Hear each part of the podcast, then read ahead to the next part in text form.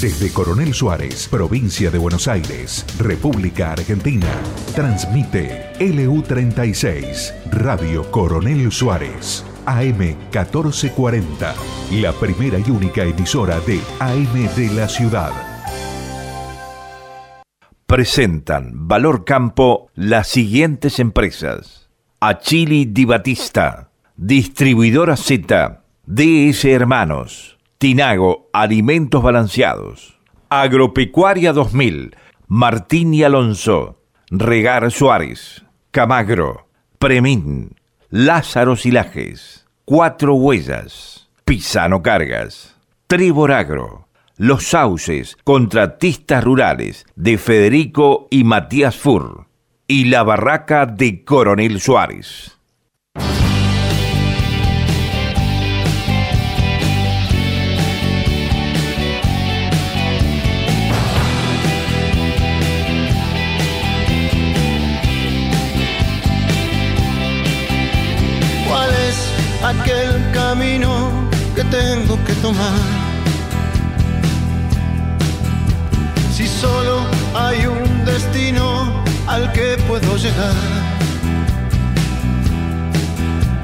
Si siempre viaje solo y siempre vos fuiste mi faro en la ciudad.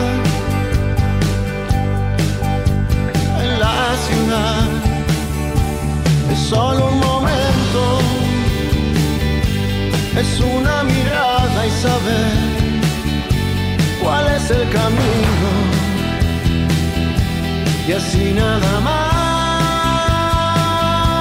es solo un momento, es una mirada hacia atrás. Yo quiero saber,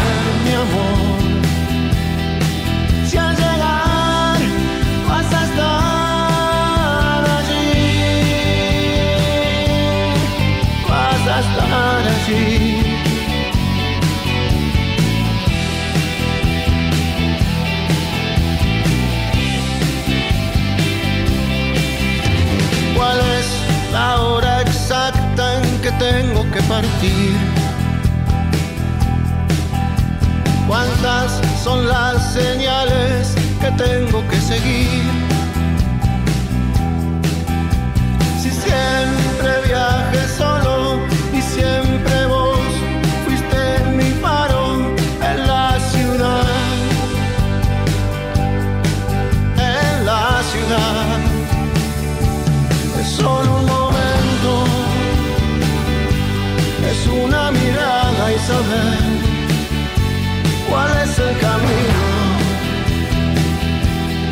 Y nada más.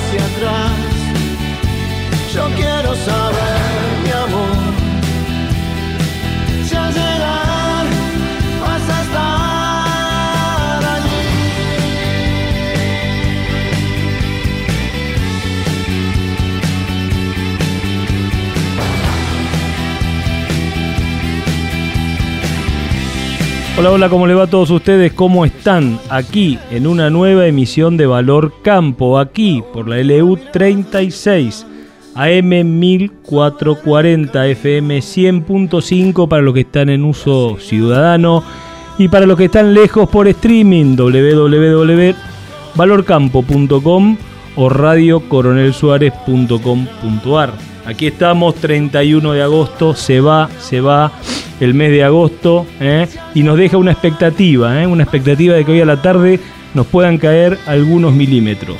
¿eh? Eso sería muy, muy bueno para cerrar un mes que ha sido desde el punto de vista meteorológico muy duro, muy duro, mucho frío, mucho viento, mucha demanda ambiental. Aquí estamos, mi nombre es Martín Cristian y soy quien conduce este espacio con la ausencia hoy advertida, avisada, digamos, con, con con eh, acuerdo de Lola, eh, que está con licencia por estudio, y con eh, las vacaciones que se está tomando nuestro columnista económico Mariano Molinari, pero sí en presencia del gran, del gran picante, el ingeniero Esbelio Vergés. Hola ingeniero, ¿cómo está usted? Buen día Martín, muy bien, muy complacido de su invitación. qué bueno que es contar con usted ¿eh? y con la sorpresa que vamos a tener en un rato, qué bueno que es contar eh, con usted aquí en vivo por segunda vez, pensando que es el, primer programa luego del año ¿eh? de haber empezado esto. ¿Se acuerda? Sí, sí, el, programa anterior fue el aniversario, que fue un programa muy ameno, muy interesante realmente. Muy complacido yo por los saludos que mandaron eh, con, en fin, haciendo ponderación del programa muy merecidas. Sí, la verdad es que fue muy lindo y tenemos algunos saluditos, ¿no, Iván? Eh, saludo Iván Lambrecht, que en el, operador, no, tranquilo, Iván, para más adelante, pero digo que tenemos algunos saluditos que habían quedado sin pasar eh, justamente en el programa anterior. Bueno, algunas cosas que nos quedaron afuera. ¿Eh? muy importantes. Eh, todos los saludos son muy importantes, pero no, que, no queríamos dejar a ninguno afuera, por más que sea una semana más tarde. Tenemos una novedad también, que estamos apareciendo acá por una camarita, así que lo que nos están viendo por Facebook y seguramente lo van a poder hacer en YouTube eh, dentro de, digamos, cuando pongamos la aplicación de Valor Campo, están pudiendo ya ver en el estudio el estudio la imagen en vivo de lo que está de lo que estamos haciendo aquí habrá que, venir afeitado entonces. Habrá que venir usted, digamos, la gente ya sabe que no se, yo no miento, digamos, usted está vestido de rojo, ¿eh? picante, con ese chaleco que yo no puedo imitar, ¿eh? o sea, no, no me lo, no, no me, no, no me consigue el fabricante ahí, el fabricante de Mar del Plata ese chaleco, usted sabe que yo quiero ese chaleco. Vamos a tratar de hacer otro esfuerzo. Ojalá esté vivo el señor Chávez, el Mar del Plata, en la costanera está. Vamos a tener que hacer un viaje en particular a Mar del Plata para ver si, encontramos el, no? el, chaleco multiuso campero de un ingeniero. O sea, si usted no tiene ese chaleco, no es ingeniero agrónomo, ¿no? Y antiguamente había otro, el saco cacique había que ser para ser ingeniero agrónomo. o ganadero. sí, ah, sí, por supuesto. Muy bien, bueno, mañana comentar que, que, perdón, comentar hoy que ayer se cumplió, digamos, ese fue el, el día del ferrocarril, ¿eh? estábamos hablándolo con el ingeniero Picante, ¿eh? Eh, el 30 de agosto se festeja el día o se, digamos, se homenajea el día del ferrocarril argentino. El en agosto, en esa fecha, se realizó el viaje inaugural de la locomotora La Porteña, y al eso fue el 29, y al día siguiente tuvo lugar un acto oficial que recuerda esa, esa celebración. El trayecto iba desde la actual Plaza Lavalle hasta San José de Flores. ¿eh? Se dice que aquel día fue un sábado soleado y que el viaje duró unos 35 minutos, con la locomotora avanzando a una velocidad de 20 kilómetros por hora. Y hoy no tenemos ferrocarriles, ingeniero. Y prácticamente diríamos, no, no es tanto como que no tenemos, pero hay algo. Pero es lamentable los fenómenos de, en fin, yo digo del siglo eh, pasado, eh, fueron el ferrocarril y después, digamos, los motores, los tractores en el campo, para el campo. Después hay amigos que dicen que otro fenómeno fue la siembra directa. Pero el ferrocarril fue lamentable que fue hecho realmente por los ingleses, para beneficios propios, creyendo que Argentina iba a ser por siempre una colonia de servirse ellos. Después hubo un presidente que entendió que el ferrocarril había que darle un uso argentino de adecuado. Y lamentablemente por problemas políticas y contradicciones, el ferrocarril ha muerto prácticamente. Yo diría que ha muerto, pero habría que resucitarlo. No converso como el tren bala, pero eh, calcule que el ferrocarril argentino eh, eh, tenía un trazado que iba a los confines del, del país, iba a Salta, había ferrocarril que iba a Mendoza, cruzaba, la, red, cruzaba de Bahía Blanca por Jacobasi con el famoso La Trochita. Y, bueno, se ha dejado eso y se hicieron las rutas tan difíciles de construir y de mantener. Es un tema que apasiona, ¿no? Eh, realmente observar la red, la red eh, dendrítica de, digamos, del ferrocarril y después cómo se juntan esos, o sea, una red es como si uno pusiera eh, la mano, así, con los dedos abiertos, así, eh, siendo la muñeca, digamos, el, el, cordón del conurbano y, digamos, toda la zona de, los puertos, como bien decía el ingeniero, una, digamos, muy centralizado hacia el comercio, hacia los puertos, eh, pero eh, después como esos, digamos, como esa, se generaba esa telaraña, ¿no? Uniendo esa red que iban en diferentes direcciones. Y tenemos hoy una estación cada 8, 9, 10, 15 kilómetros, depende de qué, de, de, de qué, de qué ramal sea, ¿no? Yo conozco el ferrocarril Sarmiento, una estación cada 18 kilómetros. Pico, Metileo, Montenieva, Conelo, Rucanelo, Emilio Mitre, eh, Luan Toro, Loventueli, mi pueblo Vitorica y Punterril Telén. Mire usted. Yo tomaba ese tren en el año 59 para irme a estudiar a Casilda, Santa Fe. 14 horas de tren desde Vitorica a- al 11. Mi madre me hacía un pollo para comer en la mitad del camino. Yo tengo un recuerdo de chiquito, chiquito, chiquito haber bajado en tren en la estación Otoño. ¿eh? Tengo un recuerdo de chico Otoño, ah, claro, de haber claro. bajado con mi padre en tren, eh, en- digamos, del tren en la estación Eh, Otoño. el que venía a en Huanguelén. particular. Sí, sí, correcto.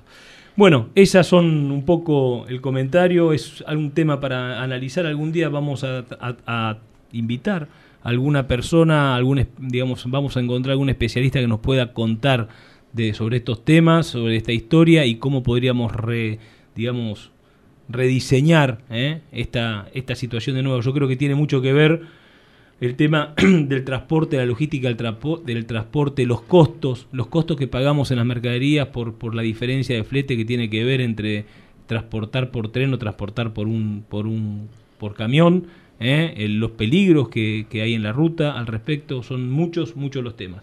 También eh, hace, digamos, unos cuantos años, el- un día como hoy fue el accidente del APA. ¿eh? ¿Se acuerda, ingeniero, Ah, ese sí, accidente no. donde el avión pasó de largo, no siguieron los protocolos correctos eh, en la cabina y el avión pasó de largo la Libertador, digamos, y bueno, fue un accidente realmente, me acuerdo patente, fue un accidente realmente muy eh, complejo donde fallecieron 65 personas, ¿no? Entre pasajeros y, y transeúntes. En el, en el- en el aeroparque. En Aeroparque es el siniestro más grave de la historia aeronáutica Sí. argentina. Yo tomé un avión de Aeroparque esos días a Mendoza. Estaba cuando pasó eso en un congreso de suelos en, en Mendoza. Sí, Mire usted. Eh, Bueno, y en el 97 le falleció Lady Di, ¿eh? en, en un día como hoy. la Didi. ¿Se, ah, se acuerda? ¿Mm? Andaba haciendo travesura. Andaba haciendo eso. Pobre. No sea picante, ingeniero, por Y- favor. le ah, perdón. eh. Bueno, gente, y bueno, y un montón de efemérides más, no nos vamos a poner como Mariano Molinari a contar todo, pero bueno, era importante rescatar este tema del tren y este tema del, del, del- del accidente ahí en la zona de Aeroparque de Seguro del APA, una aerolínea que tampoco existe más. Eh, ingeniero, le cuento lo que tenemos para hoy. Dele. Bueno, hoy tenemos primero algunas conversaciones, inter- digamos, en los intersticios del programa, algunas conversaciones picantes con usted, que seguramente Sí, se ha bueno, venido con una no sé. agenda, con una agenda cargada de temas, de temas fuertes, ¿cierto? Por otra parte, eh, después de la, de la cortina y de la tanda eh, de, de auspiciantes, a los que les seguimos agradeciendo el apoyo, eh, vamos a tener una conversación con el licenciado Ignacio El Padrino Iriarte. Ah, el padrino de. Valor Campo, donde vamos a hablar de temas que tienen que ver con la actualidad del, del mercado de carnes. Así que le pido que sea lo más, lo más cercano a la corrección posible. ¿eh? Mantenga un comportamiento, por favor le pido. No me picantee a un invitado que después no me va a atender más el teléfono. ¿eh? Sea- no creo que Iriarte sea cobarde. eh. Está muy bien. Y, y después vamos a tener el piso eh, A, que va a venir sobre las 10 y 20, 10 y media. Vamos a tener. ¿No se trajo el jarabe de la tos? Sí, sí, lo Ah, tengo. bueno, bueno, métale nomás. Eh, vamos a tener en el piso a, a un amigo suyo. ¿Lo conoce? A un señor Natalio. A Piquio se alaba. A Piquio se alaba. ¿eh? 52 años que soy amigo de Piquio. Bueno, Cuando hace. llegué acá, casi que diría eh, mi mejor colaborador. Yo me apersoné a la oficina y, y tengo la retina. eh, yo era un chico de 28 años que era vine jefe del INTA. Y bueno, eh, la facultad algo me había enseñado que tenía que interpretar el clima. Ujú. Y acá hay servicio meteorológico, sí, servicio meteorológico, lo atiende un señor Piquio, bla, bla. Recuerdo como si fuera hoy la atención que me dio Piquio con su mujer y me dio toda la información estadística del que tenía el Servicio Meteorológico Nacional y del coronel Suárez en particular, y que me dio para hacer un climodiagrama. Y con ese climodiagrama nosotros hacíamos reuniones importantes, y calculé, yo era un caído de otro lugar, y tenía que hablar del clima, el cual era un tema de discusión de todos los días. Y con ese climodiagrama habré dado charla. ¿eh? Habrá, habrá en las facturado. cuales que sí, lo, lo- lo estoy pensando, y, y la evapotranspiración y la lluvia.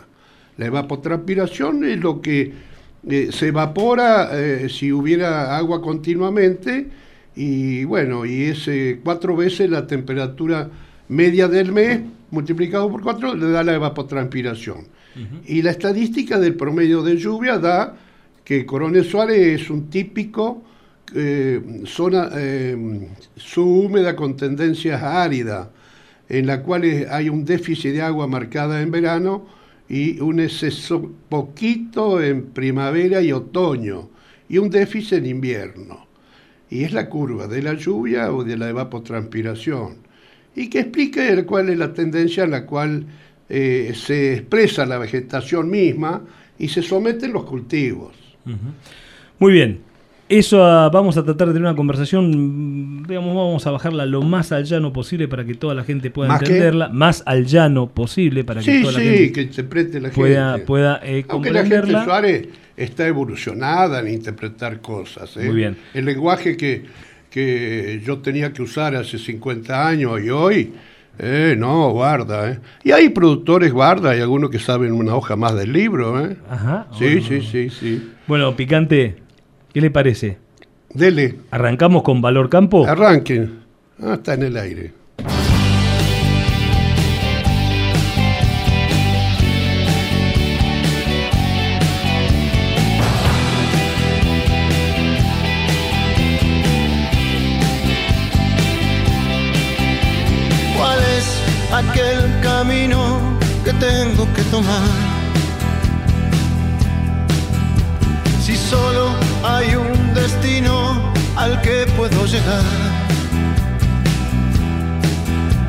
Si siempre viajé solo y siempre vos fuiste mi faro en la ciudad. En la ciudad es solo un momento, es una mirada y saber cuál es el camino. Y así nada más, es solo un momento, es una mirada hacia atrás. Yo quiero saber, mi amor. Si al llegar vas a estar allí. Estás escuchando LU36 AM1440 para vivir la radio. Che, qué buen sembrado tenés. Y ahora tengo una monumental. Anduve mucho, pero me quedé con esta por fortaleza, diseño, practicidad. Además es de Achili Di Batista. Los de los carpidores, ¿te acordás? Ahí tratás directamente con los dueños, ¿eh? Ah, te hacen sentir como en tu casa. Monumental es Achili Di Batista. Armstrong. Representante en Coronel Suárez y la región, Trevor Agro, maquinaria agrícola. Innovación, tecnología, genética, rinde. Todo lo que necesitas para tu lote está en nuestra semilla. DS Hermanos, cerca tuyo y de tu campo. Representamos marcas líderes en semillas. Producción local de soja y trigo con tratamiento profesional de semilla. DS Hermanos, creciendo juntos. Te esperamos en Mitre 1855 de Coronel Suárez. Encontranos en Facebook y en Instagram. DS Hermanos Agro. El agua es indispensable para la vida. Para maximizar el rendimiento de nuestros cultivos, es necesario cubrir los requerimientos hídricos en todas sus etapas de desarrollo. Regar Suárez brinda asesoramiento, diseño y desarrollo de proyectos integrales por medio de pivotes centrales, con el objetivo de lograr la mayor eficiencia posible. Para más información, diríjase a nuestra oficina ubicada en Brown 1404, al teléfono 2926 492537 o en nuestra página web web regarsuárez.com. Regar Suárez, cada gota cuenta. Martín y Alonso, consignatarios de Hacienda, remate feria, ventas directas a frigoríficos, ventas en el mercado de Liniers, operaciones de invernada y cría, capitalizaciones de Hacienda, administraciones, venta de campos, una empresa al servicio del productor ganadero en nuestra región, en Huanguelén, Fundadores 423, teléfono 2933 43 2036 y en Coronel Suárez, Belgrano 515 con teléfono 2926 42 2196 www.martinialonso.com.ar Imagina poder encontrar tu máquina ideal, asesoría personalizada y un aliado confiable para llevar tu campo al máximo nivel. Esto es posible con Distribuidora Z. Contactanos al 2926-518336 o al mail claudio.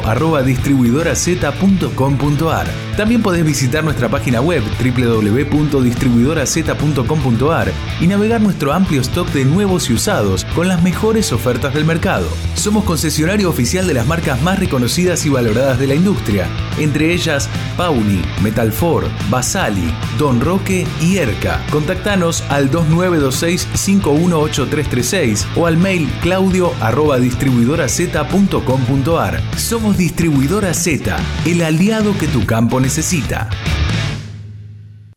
La Barraca de Coronel Suárez, Sociedad Anónima, venta de insumos agropecuarios, consignatarios de Hacienda, negocios particulares y mercado de Liniers, compra y venta de cereales directo a puerto, veterinaria de grandes animales, productos destacados, pre-campaña de semillas de pasturas Barenbrook Palaversich, pre-campaña de semillas de sorgo forrajeros, inoculantes más cura semillas para soja Palaversich. Consulte por precios y financiación en pesos a cosecha gruesa 2022. La Valle 680 Coronel Suárez. Teléfonos 2926 421 026, 2926 5473 93, 2926 40 27 65. Email labarracasa arroba labarracasa.com.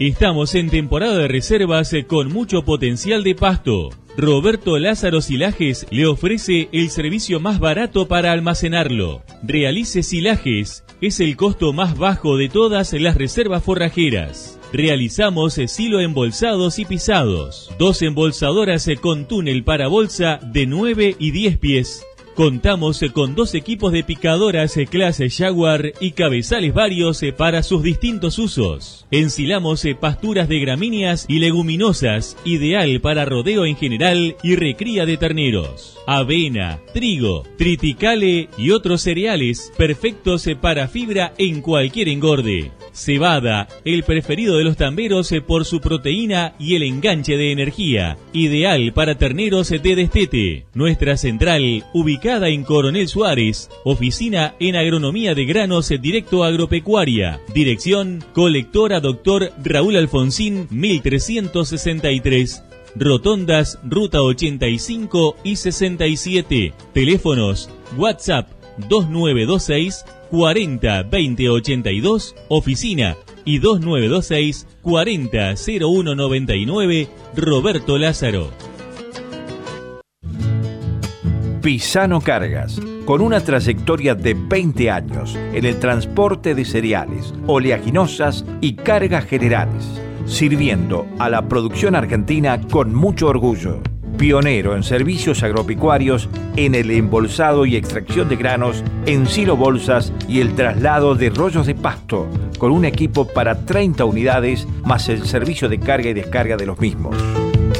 Pisano Cargas, oficina comercial en las eras 698, con atención personal a los celulares. 2923-697651 y 2926-418103 sin límites de horarios. Agropecuaria Camagro Insumos, Villegas 388, representantes de semillas, nutrientes vegetal y animal. La siembra de testeadas semillas para esta zona es el comienzo de una buena cosecha. Conozca nuestros servicios. Camagro Insumos, Villegas 388, teléfono 47 81 62. Correo electrónico camagro insumos srl arroba gmail.com. Corredor de cereales, armado de líneas crediticias. Financiamos con SGR Solidum. Asesoramiento e inversiones para lograr el mejor resultado. Te ofrecemos productos y servicios de calidad de la mano de ALZ Agro en toda su paleta. Agropecuaria Camagro Insumos te ofrece servicios e insumos acorde a tu presupuesto. Estamos para ayudarte a lograr una eficiencia productiva y un bienestar financiero. El campo no para, Camagro tampoco. Camagro Insumos Villegas 388, teléfono 478162. Camagro Insumos SRL arroba gmail.com. Premin, Nutrición Animal. Línea completa de concentrados, sales y aditivos nutricionales para bovinos, cerdos y ovinos. Arme con nosotros su plan ganadero. Asesoramiento sin cargo. Premin es nutrición inteligente para su plantel de cría, engorde o tambo. Parque Industrial Tandil. En internet www.premin.com.ar. Comuníquese con el técnico en la zona Maximiliano Leiva al 0249 458 1619. Mirá, si me la contaban no la creía. Compré Miravis Triple Pack y tuve más de 44 días de control en ramularia, mancha en red y escaldadura. Una cosa nunca vista. Ah, y más de 35 días de control en rollas. Y encima mejora grosso el retorno de la inversión. ¿Vos la podés creer? Los productores de cebada están más cebados que nunca, porque los resultados de Miravis Triple Pack siguen sorprendiendo y marcando un nuevo estándar en control. Con Miravis Triple Pack descubrí tu potencial de rendimiento. Peligro, su uso incorrecto puede provocar daños a la salud y al ambiente. Lea atentamente la etiqueta. Agropecuaria 2000. Insumos agropecuarios del ingeniero Lisandro Simoni. En Avenida Sixto Rodríguez y Urquiza. Teléfono 2926-423647. Mail ventas arroba peumayenagropecuaria.com.ar Tinago, alimentos balanceados, animales bien nutridos, alimentos balanceados, concentrados proteicos, expeller de soja y aceite de soja, línea de productos bovinos, ovinos, equinos, aves, cerdos y conejos. Transforme su grano en kilos de carne, litros de leche o genética con máxima eficiencia. Tinago, alimentos balanceados, calidad certificada en nutrición animal. Visite nuestro sitio web www.tinago.com.ar.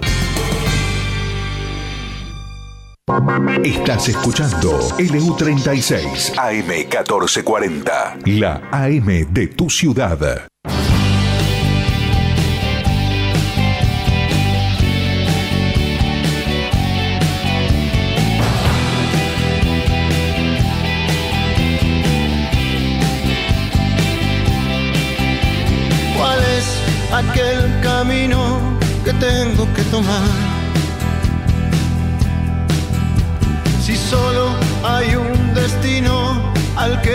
Si siempre viajé solo y siempre vos fuiste mi faro en la ciudad. En la ciudad. Es solo un momento. Es una mirada y saber cuál es el camino. Y así nada más. Es solo un momento.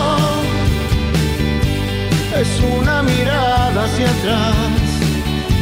Yo quiero saber, mi amor. Si al llegar vas a estar allí. Vas a estar allí.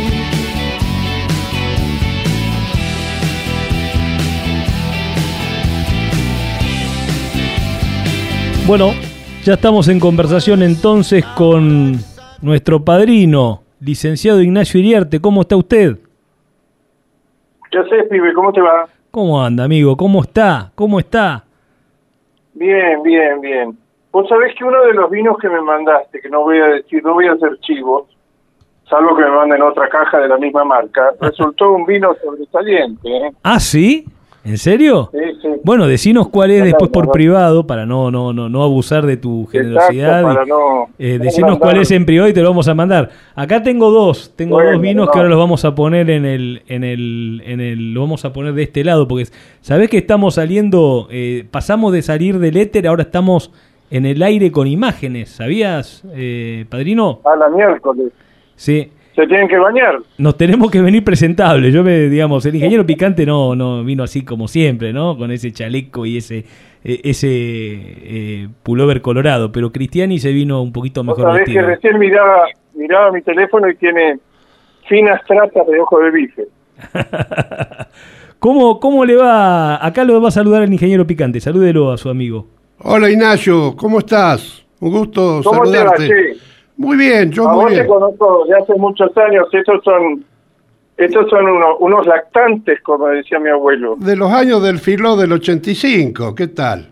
Sí, y tenías un filón de toros. De toros, sí, y novillos volando. Pero mirá los años que te hago caso, es bello, increíble. Pero Ignacio, yo llegué a tener un novillo dos años dentro del filo. Porque verdaderamente filo, porque le hice los músculos, los huesos. No como ahora que le ponen una capita de grasa nomás para venderlo, ¿viste? Que son corrales de engorde.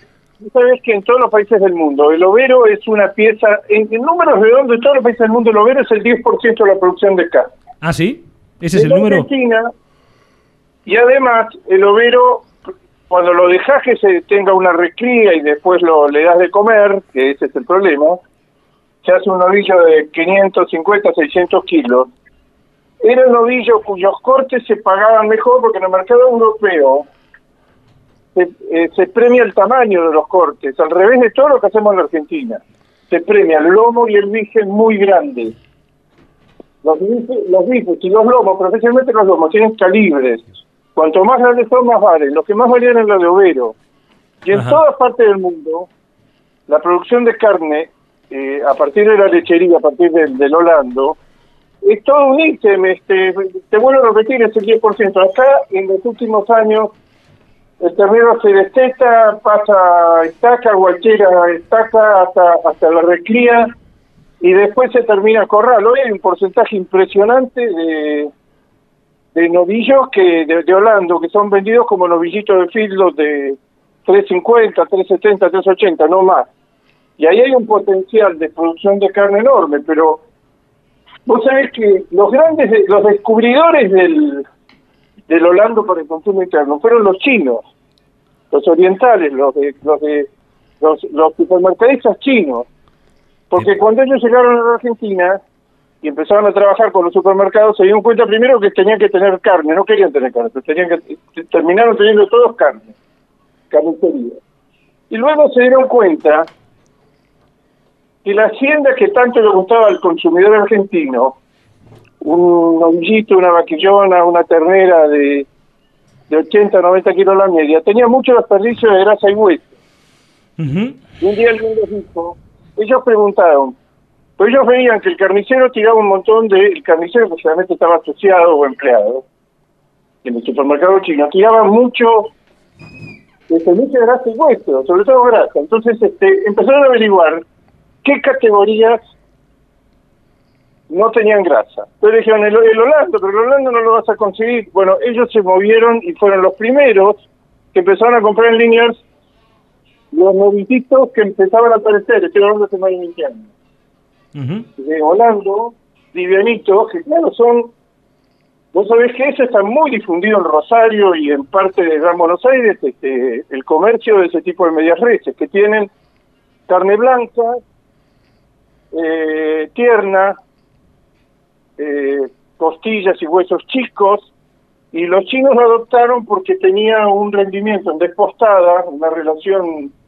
músculo versus grasa hueso muy favorable. Y eso ya se impuso y perdimos una categoría de exportación, porque si hay algo que era de exportación era el novillovero. Claro, pesado. Lo que pasa es que, te digo varias, yo soy productor, me, me- digamos, es una de las categorías que hago con mucha frecuencia y la tenemos muy medida en, en, en la- lo que sería la segunda balanza, ¿no? Que no es la de justamente el rendimiento al gancho en, de fa- en el proceso de faena, sino el rendimiento en el desposte, ¿sí?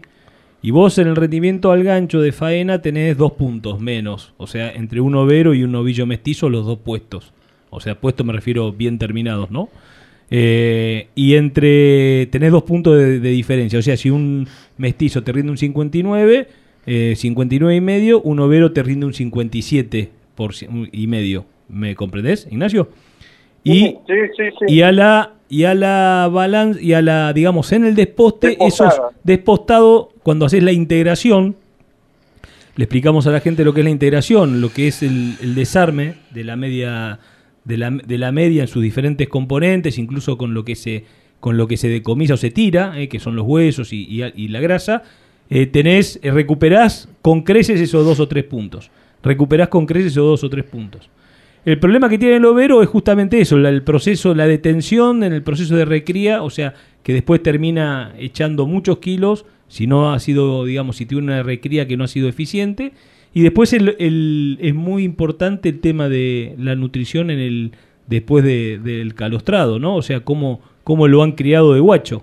Eh, en esa, Aunque no lo recibas arruinado. Claro, porque ahí tenés una gran variabilidad de, de- tenés un- una gran, claro, mucha mucha variante de performance que tiene más que ver no con una cuestión genética, porque la genética va para la carne, eh, para la leche, perdón, sino que tiene que ver con cómo fue criado, con, con digamos, qué origen tiene de crianza ese, ese animal, ¿no? Muy interesante. Ahora, vos sabés, que, sí. vos sabés que en Estados Unidos, uno de los últimos descubrimientos con animales que son cada vez más grandes, cada vez más grandes, el novillo en Estados Unidos en este momento promedio se está faenando con 650 kilos, completamente lejos, y todos son novillos, no existe la categoría novillito. Pero lo que, lo que se viene a descubrir de una manera casi casual, que el, el overo, el Holstein, cuando vos lo dejás en el feedlot un poco más de tiempo para que logre su, su peso potencial de faena, que no lo matás con este peso, sino con un poco más, eh, lográs un porcentaje asombroso de la máxima la máxima tipificación que es el prime. Ajá. Tiene un marmorado, tiene una capacidad de marmorado, siendo una raza que está seleccionada hace un siglo por, por leche, no por carne. Sí, sí, tal cual. Pero así como el Wagyu fue seleccionado, eran animales de tiro, no eran animales de carne. Se, encontraron con la sorpresa de que tenía un marmorado sorprendente. Pero el Holstein tiene, el Holstein cuando lo llevas bien, califica más que las razas británicas con Prime, que es la calificación máxima. Eh, en vez de ser un 8 o 10% en británico, hay feedlots de Estados Unidos que tienen hasta un 30% de lo que sale de ahí va Prime. Correcto. Siendo que siempre vos vos lo mirás de costado al overo, ¿no? Como si fuera Sí, una sí. carne. Lo una que pasa, lo que pasa que la, la, la selección, la selección genética eh, es más por fenotipos, por aplomo, digamos, por conformación eh, visual externa, ¿no? O sea, en, en lo que se refiere a los a las razas cárnicas, ¿sí? Eh, digamos, eh, son pocos los que toman los parámetros de valor, digamos, o sea, que, que mezclan los índices eh, productivos o el, el grado de marmoreo o que van y hacen análisis de, de, digamos, genéticos a partir de lo que resulta, que es la media res en el frigorífico, el grado de marmoleo, etcétera, ¿no? Es una tradición también en nuestro país cómo se van clasificando y se van seleccionando las, las razas bovinas. Eh, Ignacio, contanos un poquito cómo estás viendo la situación. Creí, creí que iba a zafar hablando de overos. No, no, imposible. Leímos tu informe. ¿Está llegando? ¿Le está llegando a usted el informe ganadero, ingeniero? En el, por mail. Eh, leímos su- tu informe, la verdad que fue un, un informe imperdible, ¿eh? el, de, el de agosto. ¿eh? Bueno, no, lamentablemente sale dos veces por mes, este, es una pesadilla porque cuando no te recuperas que ya tenés el cierre Claro. encima. Este, mira, eh, los hechos ganaderos tenían un colchón que se produjo entre noviembre y mayo y que fue lo que movió al gobierno a, a limitar las exportaciones. Durante siete meses, entre noviembre y mayo, el precio de la hacienda subió por arriba de la inflación. Ajá. que esa inflación del 3% es muy difícil ganarle. Vos mirá la cantidad enorme de rubros donde es muy difícil ganarle la inflación. Sí, sí. Inclusive el concepto de indexación, que no es otra cosa más que actualización, cuando la inflación se acelera, se vuelve un concepto muy irritante, muy injusto, muy malo. Vos imagínate que estuvieran index tal cosa está indexada. Y vos ves que hay tarifas públicas, este, servicios, dólar, una cantidad de cosas, están creciendo, es una hipoteca que, que tenemos, están creciendo por debajo de la inflación, porque es imposible seguir ganando la inflación. Pero la Hacienda había logrado el milagro, de la mano de un consumo, siempre decimos que se resiste a, a bajar de los 45 kilos, aunque la situación económica es muy mala, y de una exportación que lo que estamos viendo este año, que si el gobierno no hubiera intervenido, no hubiéramos exportado las 900.000 toneladas del año pasado si no hubiéramos pasado cómodamente el millón de toneladas, porque el, mercado mundial está fuertemente tomado. En, en, en volúmenes, y lo que es más interesante, empieza a haber deslizamiento interesante de precios, tanto en Europa como en Entonces, este, ahora, ha sucedido algo al mismo tiempo, es que el famoso ciclo ganadero, que depende la oferta ganadera es muy estable, pero tiene sus variaciones más suaves a lo largo del tiempo, son ondas más suaves. Después de cuatro años de crecer la faena sin que creciera el stock, al contrario, nos comimos 500.000 cabezas en el 2019 y el año pasado nos comimos un millón de cabezas. Después de cuatro años de oferta creciente, la oferta en enero, por muchos motivos que no sabemos cuáles, este, pegó un escalón muy fuerte hacia abajo. En su momento, acuérdate que se dijo, bueno, eran los filtros que se habían vaciado, la seca. Ese escalón resultó que no era circunstancial, resultó que si el año pasado fainamos 14 millones de cabezas o más de 14 millones de cabezas, este año vamos a, pasar apenas los 13 millones. O sea, hay un millón de cabezas menos, hay 200 mil toneladas menos en juego. Entonces, en realidad lo que ha hecho el gobierno, yo no tenía ninguna esperanza que el gobierno levantara el cupo, la limitación de exportaciones. No tenía ninguna esperanza, conozco cómo es el mecanismo. Este, ahora nos enteramos, creo que estás al tanto por un por un WhatsApp que no han salido a desmentir lo de ayer. Lo de Solmi. Que, tenía la decisión final era Máximo. Sí, sí, sí. Que yo te confieso que Máximo sabe tan poco de esto que no pensamos que tenía nada que ver con el tema. Tal cual. Pensamos que fue una decisión de Kicillof asesorando a Cristina, pero por lo que dice en este mail que ha tenido tanta difusión el secretario de Agricultura, Solmi, que lo habrás, creo que Lo visto, sí, sí, sí, sí. Este, el, el mecanismo de decisión es inapelable, y, pero no imaginamos que iban a preguntarle. Nosotros lo que veíamos es que cada vez que se pedía algo, igual que en un comercio, que el empleado va para adentro y le pregunta al dueño que está almorzando adentro, y va y le pregunta y después sale y dice, no, no lo vamos a tener. O creemos que la semana que viene. Pero es que el, tipo es un empleado que no sabe, no maneja el negocio y que el que decide está adentro comiendo con la patrona. Sí.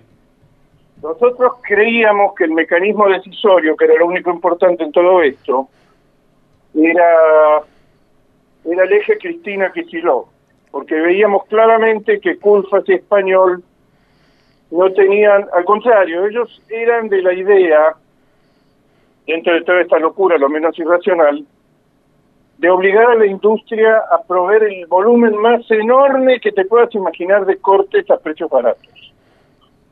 Pero no, no limitar ni cerrar las exportaciones. sin embargo salió esto, que es evidente que tiene una carga, causa un daño desproporcionado al objetivo que vos querés lograr, que es que baje el precio ellos, en los considerandos de la prórroga del decreto, dicen que es satisfactorio la evolución porque los precios de la carne y de la hacienda, más de la más de la hacienda que de la carne. Oh, exactamente. Ellos dicen así, están tranquilizados. Exactamente. ¿Sabés qué pasa, Ignacio? Es muy difícil que el, digamos, es muy, siempre pasa exactamente lo mismo. Eh, acá hemos visto comprar eh, Hacienda eh, de categoría, no sé, vaquillona, novillo, haci- hacienda de consumo, digamos, especial, 20, 30 pesos menos en feria que un mes, dos meses antes, del, antes de la situación del cierre de exportaciones. Y vos le preguntabas a los frigoríficos, a la gente que opera en las ferias, que las conocés, son tus colegas, y muchachos, ¿bajó el precio de la carne? No, no, no, estamos marginando, estamos recuperando. Es muy difícil. Exactamente, pero te lo dice, Es- es lo muy dice toda la difícil. cadena. Te lo dice toda la cadena de la de la este, la tranquera hacia adelante. Esto para lo único que sirve es que para que nosotros recuperemos los márgenes históricos perdidos. Entonces vos decís, pero el, el precio de pues es una cosa curiosa, el precio de la carne siguió subiendo al mostrador a Totalmente. partir del cierre de exportación. Subió 6% en mayo y 8% en junio. En julio aflojó décimas, 0,7%, y dicen que en agosto cayó el 1%, que es desde que tomaron la medida, el precio de la carne subió un 15% primero y después cayó un 1,5% o 2%. Correcto. El fracaso es absoluto. Pero vos tenés que considerar que las, eh, las encuestas le están dando muy mal en la provincia de Buenos Aires, muy lejos, no sé qué es mal, es lejos de lo que ellos esperaban. Ellos ya pisaron el dólar, el dólar con una inflación del 3% está creciendo, el dólar comercial se está avanzando al 1% mensual, eh, tienen una gran cantidad de tarifas y servicios públicos pisados que va a tener un costo postelectoral, este, y tienen una cantidad enorme de, de bienes y servicios a precios cuidados. Correcto. Y cuando miraron qué era lo que quedaba por hacer de los rubros grandes, quedaba la carne. Y ahí es donde el presidente Fernández llama a los exportadores, que son los únicos que estaban tratando con el gobierno. Los productores no participan de las reuniones con el gobierno y el gobierno tampoco quiere saber nada con los productores porque recuerda la 125 tiene un problema personal con los productores. Sí, Los sí, productores totalmente. Totalmente. el concepto de productor es muy, muy relativo porque hay millones de kilos y de toneladas que produce gente que tiene un feedlot que no tiene campo Correcto. O producen o son empresarios de la carne que son matarifes o frigoríficos. El mercado se ha vuelto muy, muy complejo. Pero digamos, el productor tradicional no ha tenido fuerza para enfrentar este, a, un, a una parte del gobierno que está muy preocupada con los números que le están dando las encuestas, especialmente en la provincia de Buenos Aires. ¿Puedo decirte un punto ahí, hacer una, digamos, un- un- solamente un comentario, eh, Ignacio, y después lo habilitamos al picante para otra pregunta. Eh, esta gente, ¿vos tenés el teléfono de Máximo? No, ¿no? No, no, no lo conseguís así como para mandarle un WhatsApp. No, es inaccesible. ¿Eh? Es inaccesible. Ignacio, No, pero es inaccesible para ellos mismos. esta, esta gente, es como- esta gente hay que explicarle, pero esta gente hay, que explicarle. Vos no leíste el manual de buen revolucionario. Cuando vos tenés que tomar una decisión, no podés escuchar a todo el mundo. Si escuchás a todo el mundo, ni, ni de hecho aflojar. Correcto. Vos tenés que tomar una decisión este, y sostenerla y bajar, bajar, la, bajar la idea en toda la línea, que es inapelable. Ahora, este gobierno, esto ya viene cada vez peor, no tienen especialistas en carne, es increíble, no tienen uno, no tienen uno. Tanto Curfa como Español hicieron un curso maravilloso de la mano de los frigoríficos, de los supermercados, de los carniceros, y cuando ya habían aprendido y algo habían entendido del tema, ellos se orientaban, no por cerrar las exportaciones que parecía un disparate, eso no iba a pasar nunca más, en obligar a la industria exportadora, que estaba pasando un buen momento, a que vendiera grandes, cuando digo grandes volúmenes, estoy hablando de entre 15 y 20 millones de kilos por mes. Con las dificultades que hay, porque está pasando una cosa extraordinaria, que es que ese volumen se intenta volcar al mercado interno con precios muy interesantes, muy baratos. Es cierto que son cortes de novillo, cortes este, grandes, pero resulta que tienen también dificultad en venderse como el resto de la carne. Es una cosa curiosa esto. Sí, sí, sí, que vos no puedas cumplir con lo que te obligó el gobierno, sencillamente porque vos se lo haces al supermercado, pero a la noche en la góndola, la mitad de lo que llevaste para que se vendiera precio político no se vendió. No se vende. Porque la gente está... supermercado Porque la gente... problema, Sí. el, el supermercado a su vez tiene el problema de que si de una calidad similar pones un asado, por decir algo, a 400 pesos y en la góndola de al lado está la carne del, del supermercado, la carne tradicional a 800, vos arruinás tu propia marca y tus propias ventas. Sí. Te haces dumping en tu propia en tu propio comercio.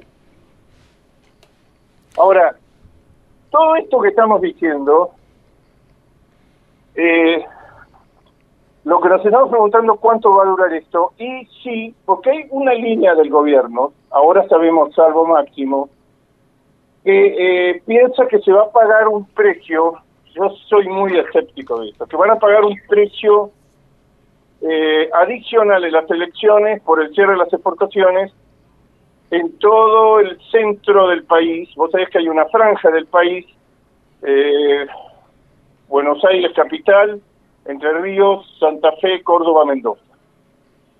Y hay una idea porque los gobernadores han dicho, mira, hagamos algún tipo de negociación en que aflojemos algo, que por ejemplo una idea que se había sostenido mucho en estos días y que finalmente se truncó, que vos fueras este, aflojando un 5% mensual de reducción del cupo. O sea, todos los meses puedes exportar un 5% más que el año anterior, entonces en, en 4, 5, 6 meses vos por lo menos tenés esa luz en el final, que bueno, esto lentamente se va a ir reduciendo. Pero ni siquiera eso salió. Ahora, los gobernadores hasta le han hecho llegar, decirle, mira, Estados Corrientes es un aviso, este, nosotros podemos tener un desastre en zonas donde la ganadería no mueve la aguja, no decide las elecciones, no nos tenemos que engañar con eso. Correcto. No, no decide las elecciones. No. Este, pero es un factor más que nos enemista. Y además, los gobernadores en general, te estoy hablando el de Córdoba, el de Santa Fe y Entre Ríos, que tienen muchísimas plantas frigoríficas. A Kicillof, Kicillof está encantado con la medida, no, no, no te gastes en... Al contrario, te la va a defender. Pero los otros tres están recibiendo continuamente, son más más permeables a los productores, continuamente que le están demostrando el daño enorme. Pero vos fíjate que no es a los ganaderos, es a las empresas frigoríficas. Correcto, sí, sí, sí, sí, sí, sí. A la, a la cadena de valor, pero in- incluso al consumidor, esto le- es lo que te quería comentar hace un ratito. Vos eh, en tu informe pones el cuál es el índice de reposición de los feedlots eh, informado por la Cámara de Feedlot y cuál es el nivel de ocupación, te da muy parecido eh, a los del año anterior y a los de los meses anteriores, porque son los mismos protagonistas, eh, los mismos protagonistas y ya es como que ha perdido fuerza ese índice por la, la poca base de, datos que hay. Y cuando vas a los datos de Senasa, que vos mismo comentás en tu, en tu editorial, eh, te das cuenta que hay una, creo que supera el 20%, 20 y pico por ciento la menor hacienda que va a los feedlot, por, informado por Senasa, ¿correcto? Claro, esa gente que tiene dos características. Están desplatados, descapitalizados fuertemente por insistir en la actividad en los últimos meses del año pasado, principio de este. Sí. Pero además hay otro tema. Están desganados, desgastados empresarialmente. El, el ánimo, el ánimo de la tropa es muy malo. Ya no hay deseos de seguir corriendo riesgo y seguir perdiendo plata. Meter un animal adentro de un corral es un problema y venderlo es un problema mayor todavía. Cuando uno tiene que cuando uno tiene que llegar a la punta, al final y se termina encontrando con el quebranto, ¿cómo te encontrás con el quebranto? Cuando tus expectativas se, se terminaron. ¿Cómo se terminaron Bueno, tus expectativas? lo que estás. Exactamente, ahí se terminó, ahí se terminó la situación. Entonces, es una es esto va a tender a que dentro de dos meses no haya carne. O sea, no haya carne de la calidad del consumo. Eh, eh, o sea que eso también Sí, le yo va a jugar no- en contra en las elecciones a esta No gente. va a haber un faltante muy grande, pero eh, el FIRBOT ha visto que no hay una oportunidad extraordinaria en el segundo semestre, como están planteándose las cosas, para cubrir los eventuales faltantes que hace.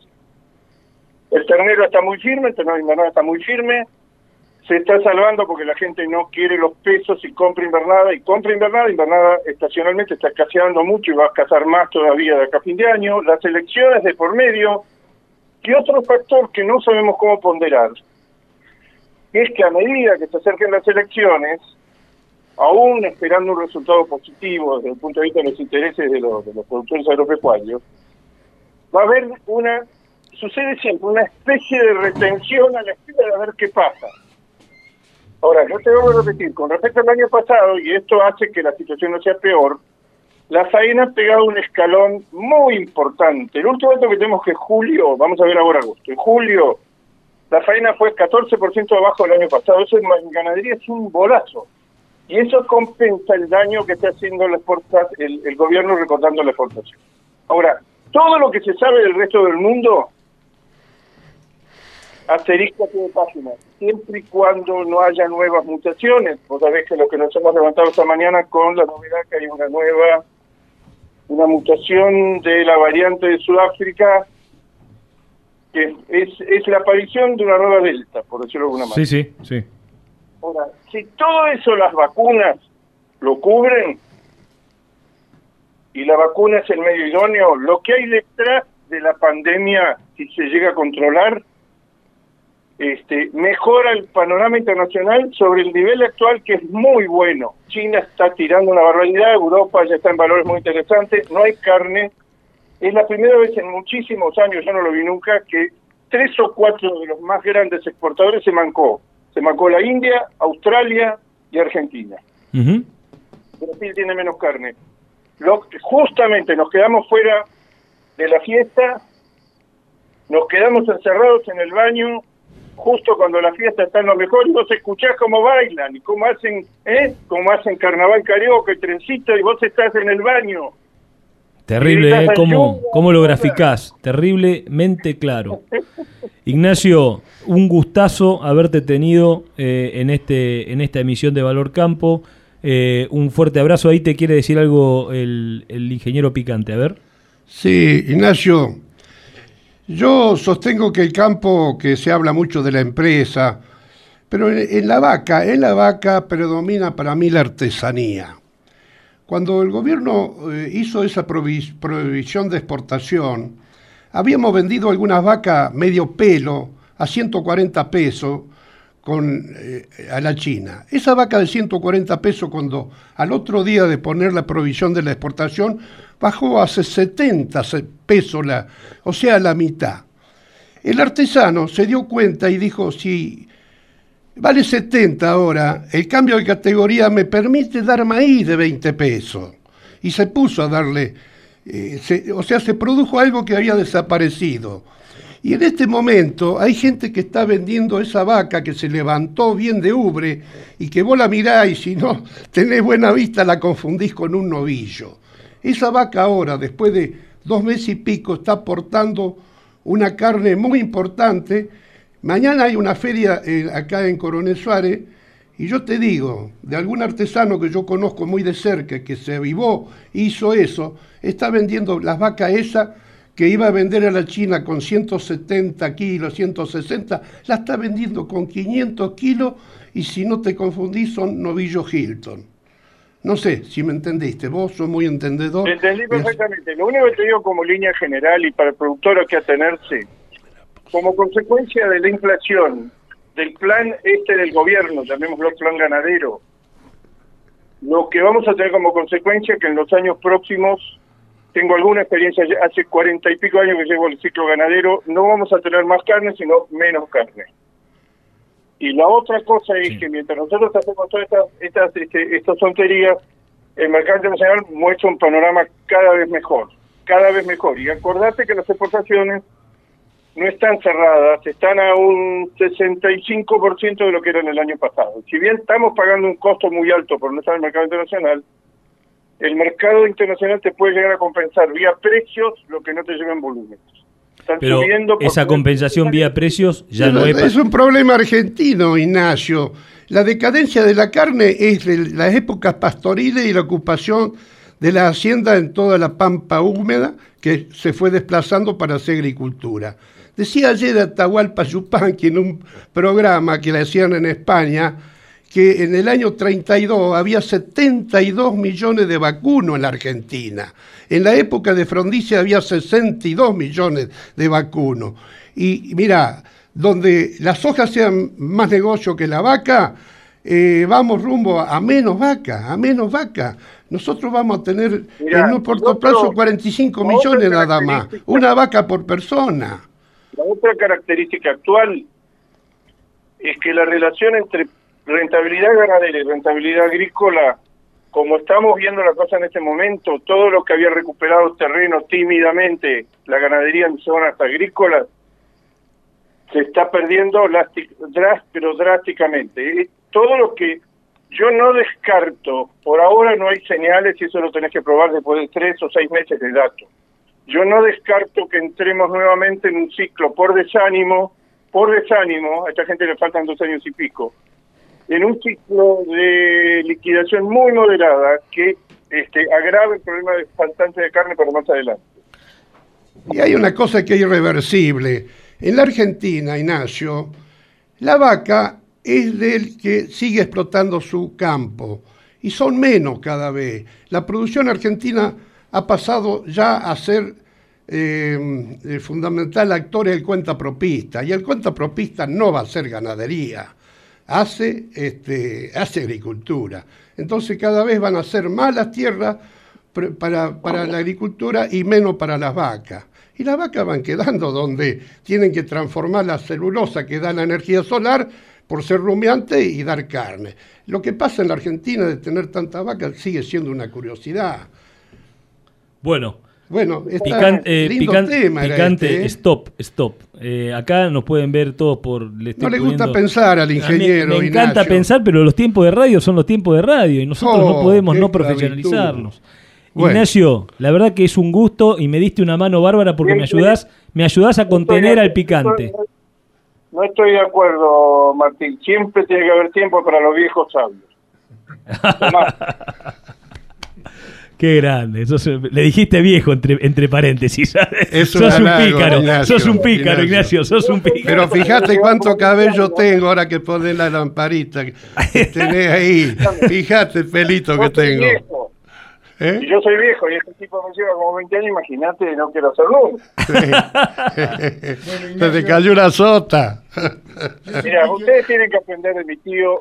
Mi tío cumplió el otro día 101 años, está al frente de la empresa, dirige todo. Este, se pelea con los hijos, que tiene ideas propias, maneja en el campo, maneja, va bien, va al 101. campo. 101, genética, genética de Guipúzcoa. Ignacio, te quiere saludar Piquio. ¿Lo conoces a Piquio? ¿Si alaba? Sí, me Ah, conoce. sí, pero gran amigo, pero gran amigo, gran amigo. Bueno, eh, para que veas con quién estoy sentado acá enfrente, tengo de un lado al picante y de otro lado a Piquio, Piquio si alaba. No me digas que no tengo coraje. Soy muy corajudo, ¿o no? estás, este, estás en el medio de intuitivos muy fuertes. Yo eh, comparto lo que dice él. Este, yo voy a cumplir 88 años y llego a enero y me considero joven. Así que comparto lo que dice del, del tío. Del tío dijo, ¿no? Sí, sí. 101 años, para mí es joven, sí, correcto. Piqueo, yo, no, yo, yo creo que te iba a charlar como meteorología al, aero- al aeropuerto. Sí, correcto, Al- al- co- correcto, correcto, Ignacio, correcto. Sí, sí. Sí, señor. Sí, señor. Sí, señor, me acuerdo, me acuerdo Sí, sí, perfectamente. Y exactamente. me acuerdo, y era increíble. Haber ido a charlas, Sí, ido sí. a charlas sensores en avión. Escuchaba lo siguiente, en avión. Parámenos las barrigas, no sé si te del Cata. No, no. Sí, sí, sí, en Ca- en Ca- sí, hubo varias empresas. La que mejor anduvo fue el ADE, que era la de La de Entre Ríos, ¿no? Pero sí me acuerdo de Cata en los Turbo Commander. Pero vos te acordás que te, pero yo, eh, yo recuerdo que ahí vos estabas atornillada la torre de control, advirtiéndole cómo estaba el tiempo, los Sí, vientos. Sí, sí. Y Pero fíjate qué época que yo iba en avión a Suárez y ahora y ahora me vendo por una botella de vino. Mira, mira lo que la de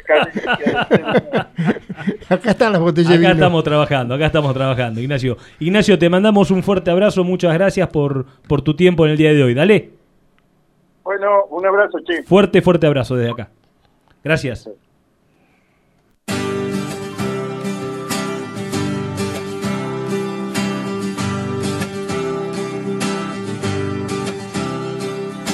La mañana llega de nuevo y en mi pecho vive un temblor. Hoy puede ser el estreno de mi vida,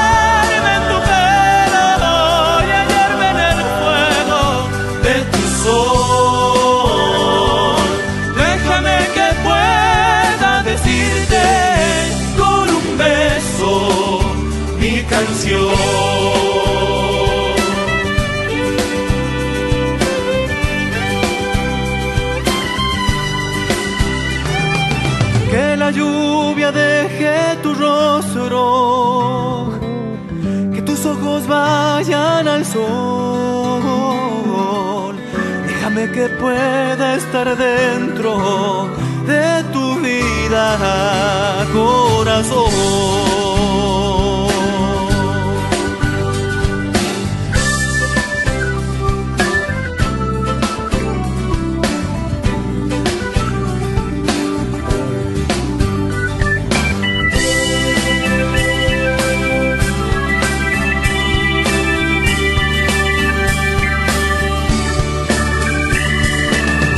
Mañana llega de nuevo y de nuevo late el reloj. Hoy puede ser el estreno de mi vida, de mi amor.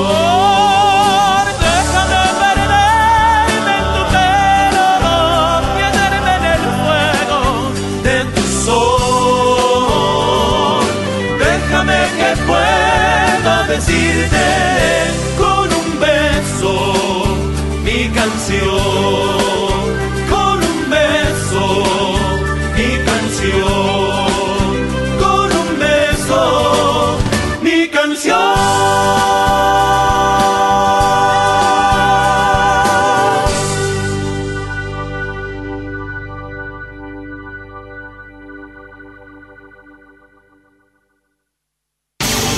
Estás escuchando LU36 AM1440, la primera y única emisora de AM de la ciudad. Imagina poder encontrar tu máquina ideal, asesoría personalizada y un aliado confiable para llevar tu campo al máximo nivel. Esto es posible con Distribuidora Z. Contactanos al 2926-518336 o al mail claudio. También podés visitar nuestra página web www.distribuidoraz.com.ar y navegar nuestro amplio stock de nuevos y usados con las mejores ofertas del mercado. Somos concesionario oficial de las marcas más reconocidas y valoradas de la industria, entre ellas Pauni, Metalfor, Basali, Don Roque y Erca. Contactanos al 2926-518336 o al mail claudio arroba distribuidoraz.com.ar. Somos Distribuidora Z, el aliado que tu campo necesita. Innovación, tecnología, genética, rinde. Todo lo que necesitas para tu lote está en nuestra semilla. DS Hermanos, cerca tuyo y de tu campo. Representamos marcas líderes en semillas. Producción local de soja y trigo con tratamiento profesional de semilla. DS Hermanos, creciendo juntos. Te esperamos en Mitre 1855 de Coronel Suárez. Encontranos en Facebook y en Instagram. DS Hermanos Agro.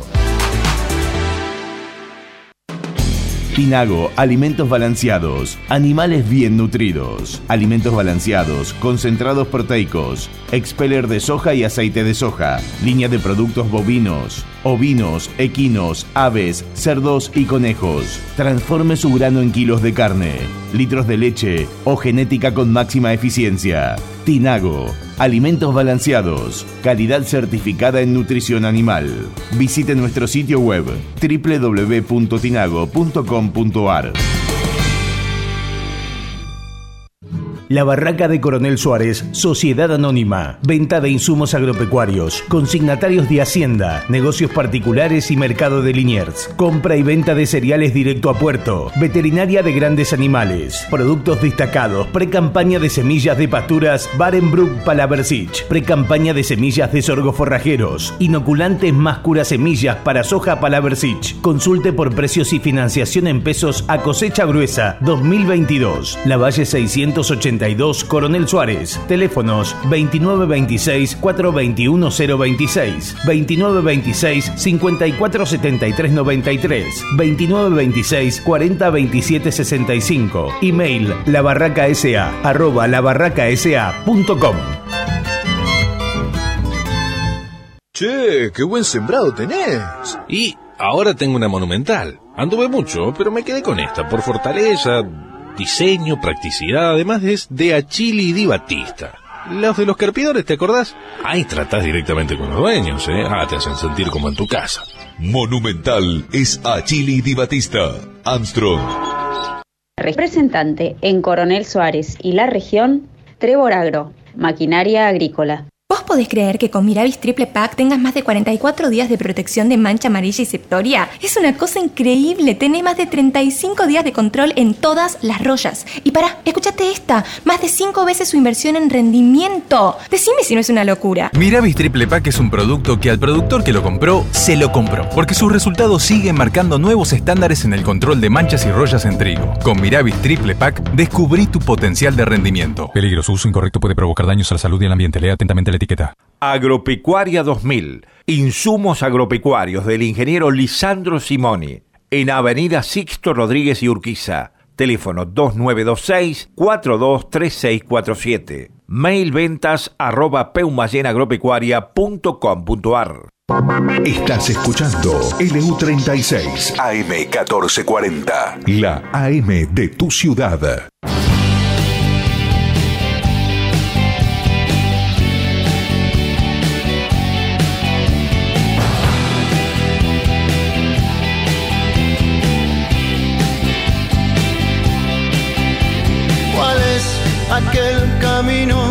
Que tengo que tomar? Si solo hay un destino al que puedo llegar. Si siempre viajé solo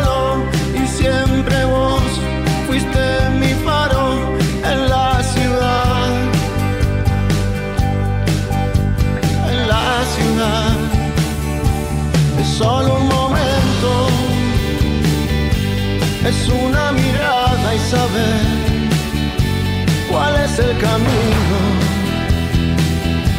Y así nada más, es solo un momento, es una mirada hacia atrás. Yo quiero saber,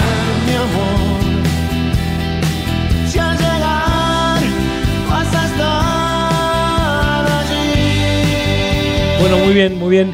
Eh, muy linda la conversación con el padrino. La verdad que el padrino Ignacio Iriarte es, la verdad que es, me, me, me emociona un poco saber que uno cuenta con, con, con, con un referente, con el referente de la, de la ganadería, con el que uno estudió en la facultad, ¿no? O sea, yo, digamos, en la década del 90 leía los informes de Ignacio para poder eh, aprender ¿eh? en la cátedra de administración agropecuaria de Ana Costas y leíamos esos informes. ¿eh?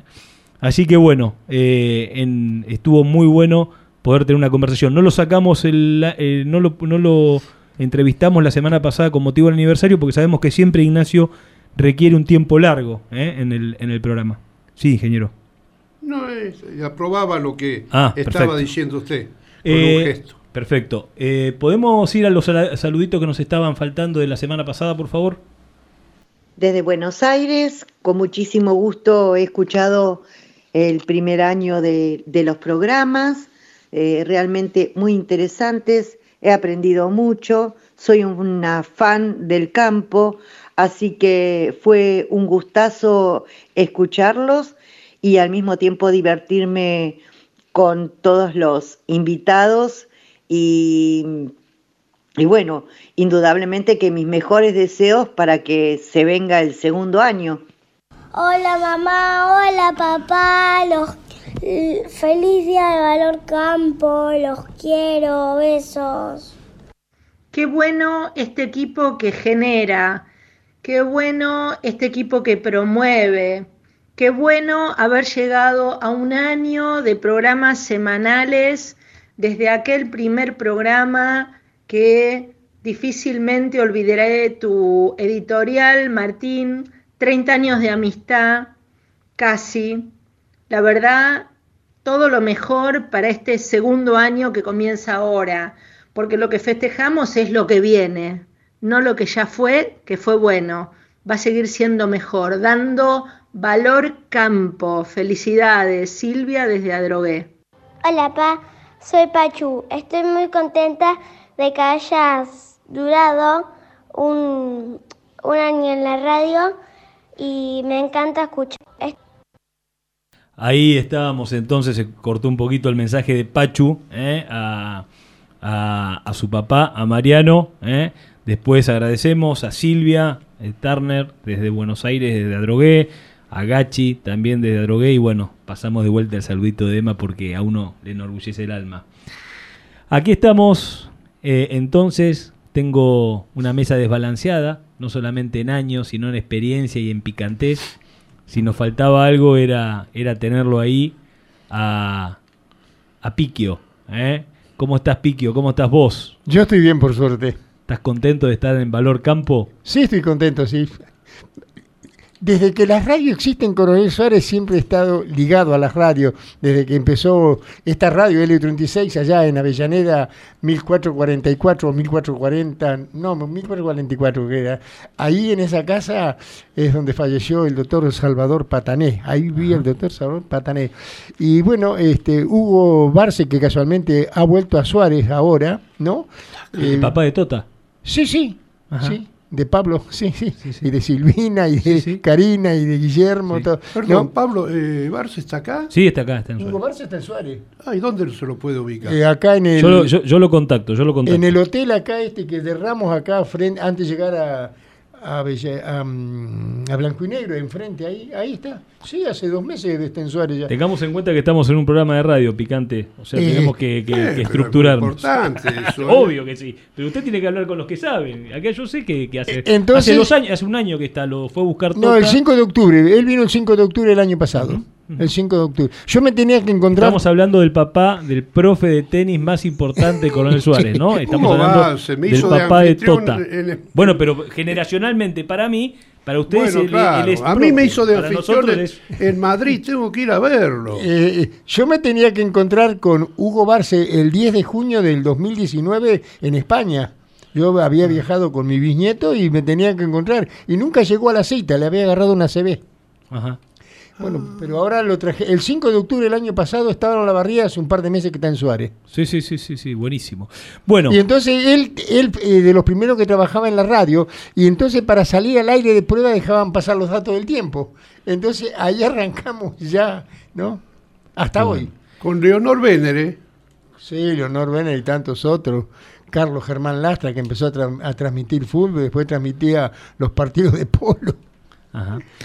Bueno, contanos un poquito. Nosotros somos, no sé si conocés nuestro programa, eh, nosotros somos un programa que se centra básicamente en nuestra actividad, en nuestro sector, en el campo, pero también en las cosas que vienen por, que no son solamente del sector, sino también eh, eh, por los valores, ¿no?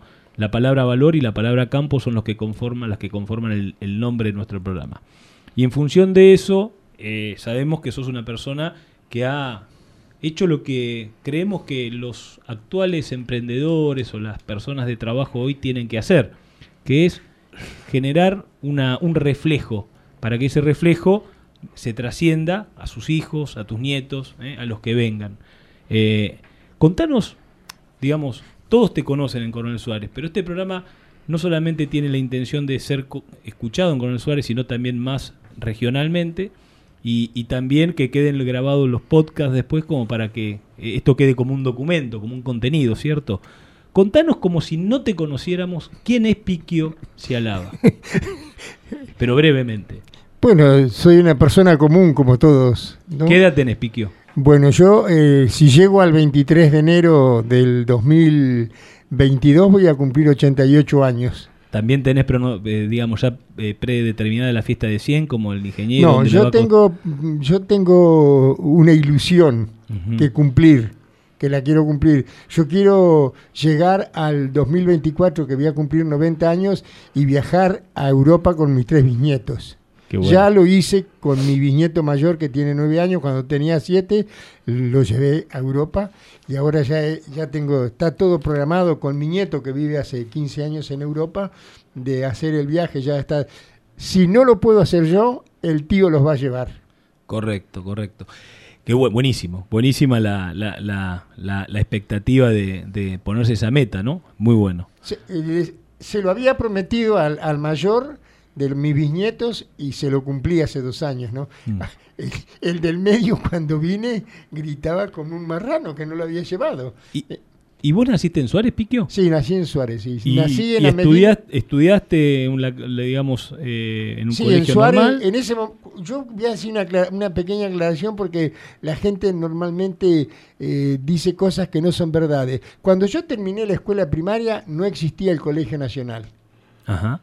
Había... O sea, ¿no había escuela secundaria en Suárez? No, no, estaba el, el Instituto Teodosio Alanís y después había dos o tres. Estaba la Academia Comercial Belgrano que manejaba la señora Lola Berry de Chiacho y después había dos o tres personas que enseñaban. Estamos hablando de los treinta y pico, años No, treinta y pico. el- Vos naciste en el 30, Yo nací en el 34. 34, o sea, estamos Eh, hablando... El, el Colegio Nacional se formó el 16 de mayo de 1948.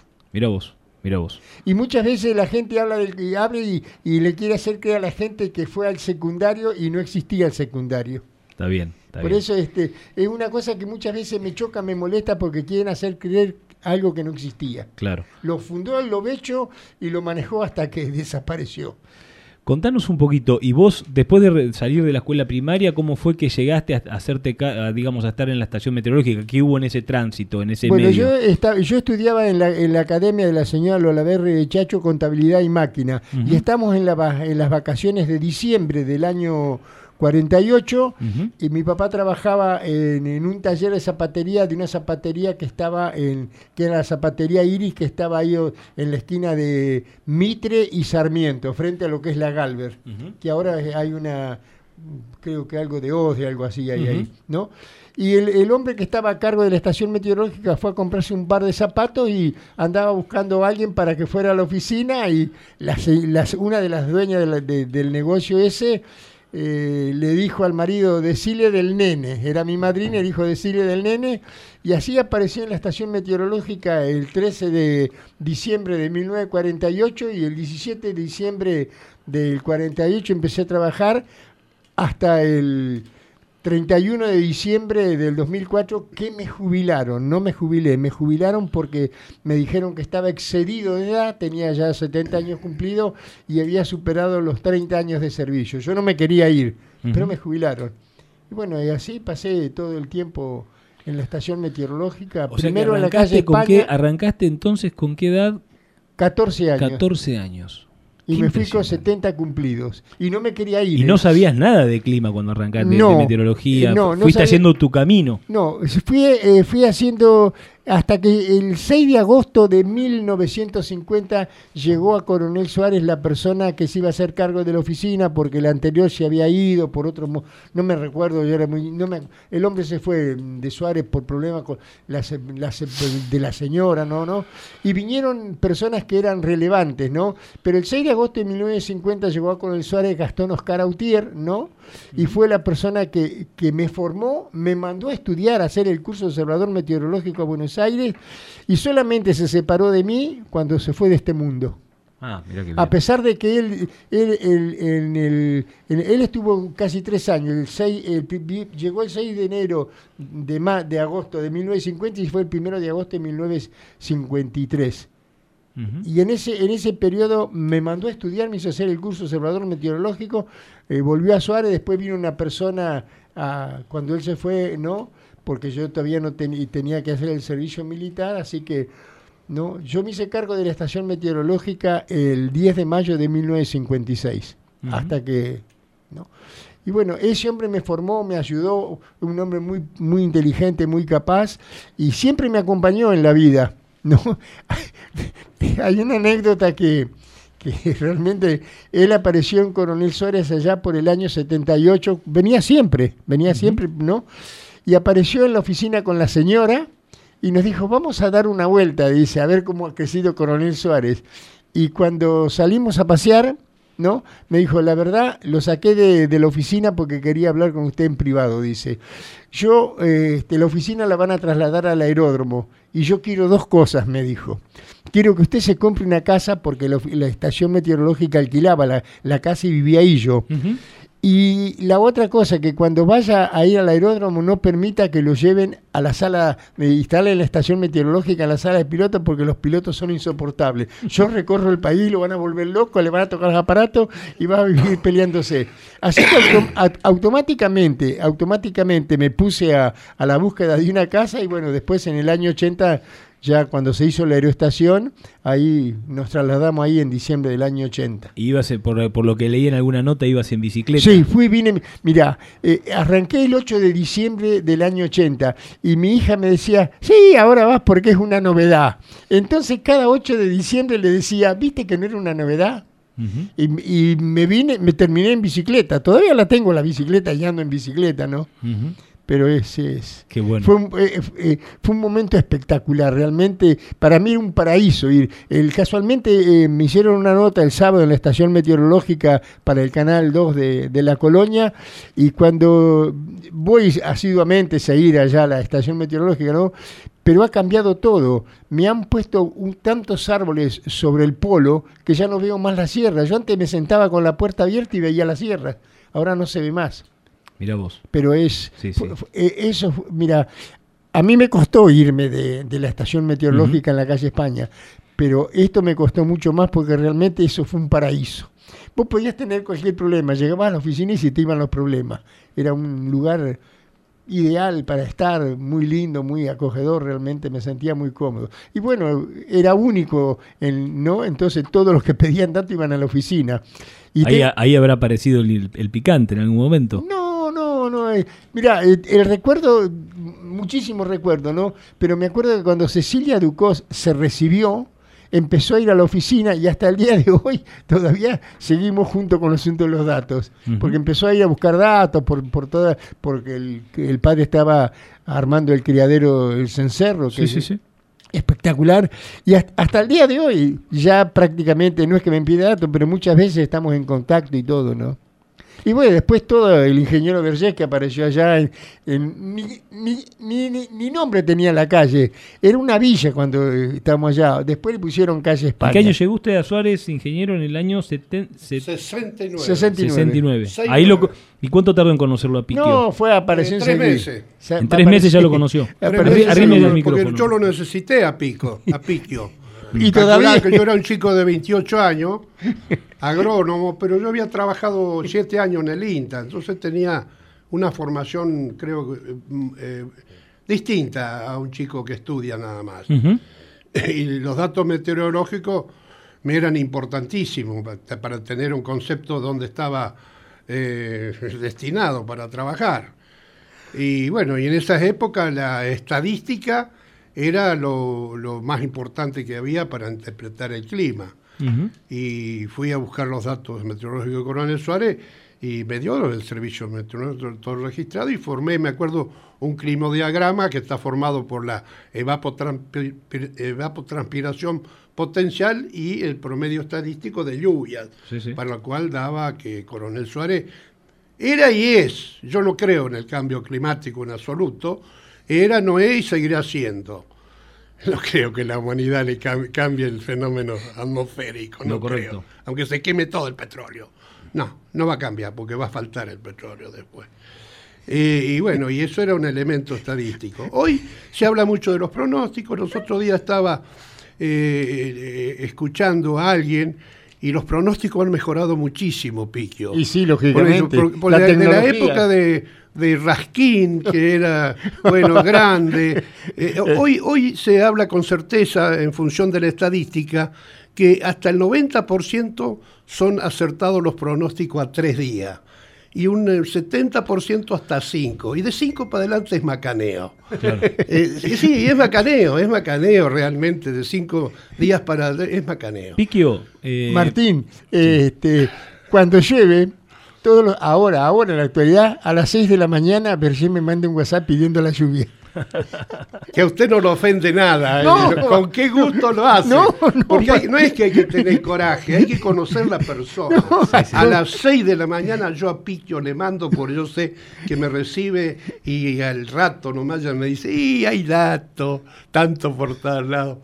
Los dos estamos grandes, ¿viste? Piquio, bueno, en todos pero- estos años que has vivido eh, observando el clima y interpretándolo y comunicando sobre el clima, ¿no? Todos estos años, que porque actualmente estás activo, o sea, tenés tu propia estación meteorológica, Es un que regalo te de regaló tu nieto, sí. o sea, estás activo.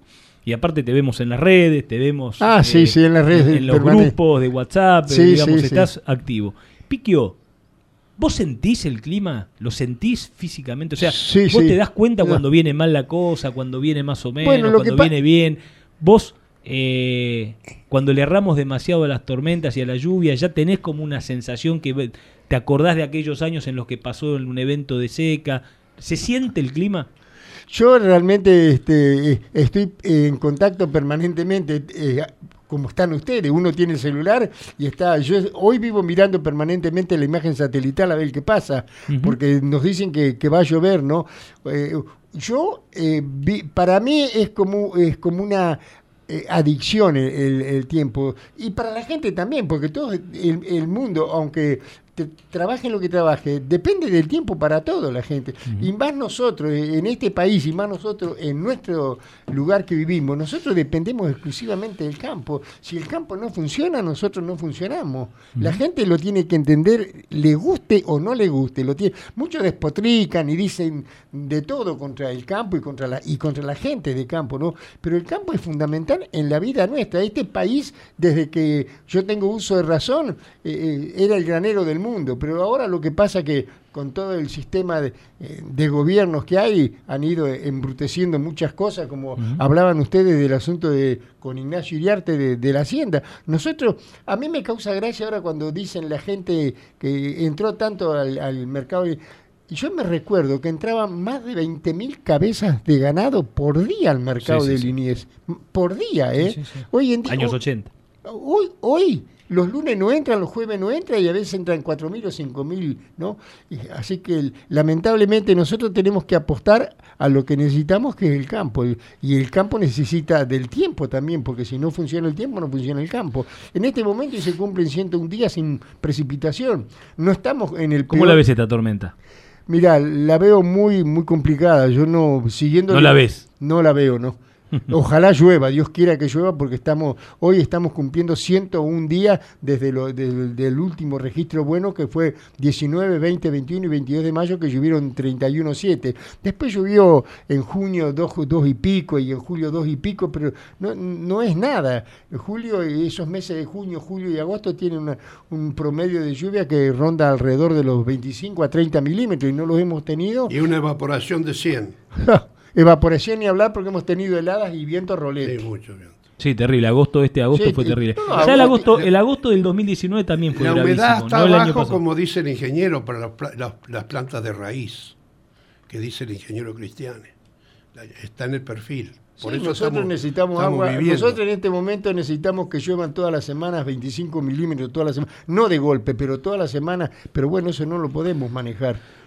Pero, digamos, eh, ustedes ambos, eh, uno relacionado a la meteorología y otro a la agronomía, los cultivos de fina aquí, o sea, ¿hasta cuándo pueden, con una siembra de junio, de julio, hasta cuándo pueden esperar una lluvia que sea, digamos, que Eh, condicione sí, la- usted- no condicione la Usted implantación? está asustado por la cebada que tiene sembrada. ¿Por qué un personaliza? No sea autorreferenciante. del- de- Pero por no, favor. no me haga enojar, no, no- no- no me gusta. ¿Usted se cree que yo voy a hablar en un programa de radio por mi cebada? Hacete el humor. No, no, no. Pero sí, usted está asustado. Yo le voy a dar un dato que a usted le, eh, le va a ser este, muy confrontante. Nunca, yo llevo 50 años acá, nunca vi morir una siembra de fina por falta de agua en el transcurso de ahora de la salida de la, de- a la primavera. Nunca, jamás. Siempre llueve y, y- y la foto de fin de septiembre siempre es muy buena. Ahora después eh, Se que se haga la cosecha depende de lo que se precipite En octubre. en octubre y noviembre. Pero nunca, la foto de fin de septiembre siempre es buena. Bueno, nosotros este año arrancamos bien, arrancamos con 125 en enero, febrero se cayó, sí, sí, 28 milímetros en febrero, después marzo y abril superamos los 100 milímetros y mayo 31,7. Estamos en los 400 milímetros, pero la- lamentablemente ahora, ahora tendría que llover, sería crucial que llovieran 30, 40, 50 milímetros para arrancar, pero el mejor periodo de lluvia es de septiembre a abril. Ahí hay que juntar 750, 800 milímetros de agua en ese periodo. Y si pudiéramos que lloviera en agosto, que empezara a llover en agosto, sería mejor. Pero normalmente en agosto no llueve y tenemos buenas heladas en agosto. claro, es por el tema que nosotros somos continental. Nosotros arrancamos la pre- primavera de suelo seco. En cambio, en el, en el hemisferio norte eh, arranca de la, de- de- o sea que no es agosto, sino seis meses. eh, la primavera arranca con el de hielo. Entonces siempre está asegurada, diríamos, la entrada de la primavera. Estos fenómenos de que se nos helan toda la cosecha allá no existen. Sí, es diferente. El norte es diferente que el sur. Sí. Totalmente. ¿Qué, qué recuerdo de años eh, excepcionales desde el punto de vista climático, meteorológico, de lluvia, digamos, tenés? ¿Y qué recuerdo de año terriblemente malo te queda? Bueno, ¿El, el- de 62 fue peor que el del 2009 o No, como el 62 no hubo ninguno. no hubo ninguno? No. Eso Eh, Recién arrancó en febrero del 63 a llover, 297 milímetros, no llegamos a los 300. Y me recuerdo los problemas de la gente que desesperada buscaba eh, pasturas por cualquier lugar. Eh, eso fue terrible. Y el en más esa época había mucha migración de hacienda por tren, ¿no? Que la mandaban a, a otros lados. Lo que pasa, eh, el tema que es la seca, cuando se hace sentir es cuando se termina el forraje. Claro. La agricultura normalmente, las grandes secas, significan un barbecho, porque hay una ausencia de, de consumo, fundamentalmente de nitrógeno, y post seca generalmente vienen las mejores cosechas.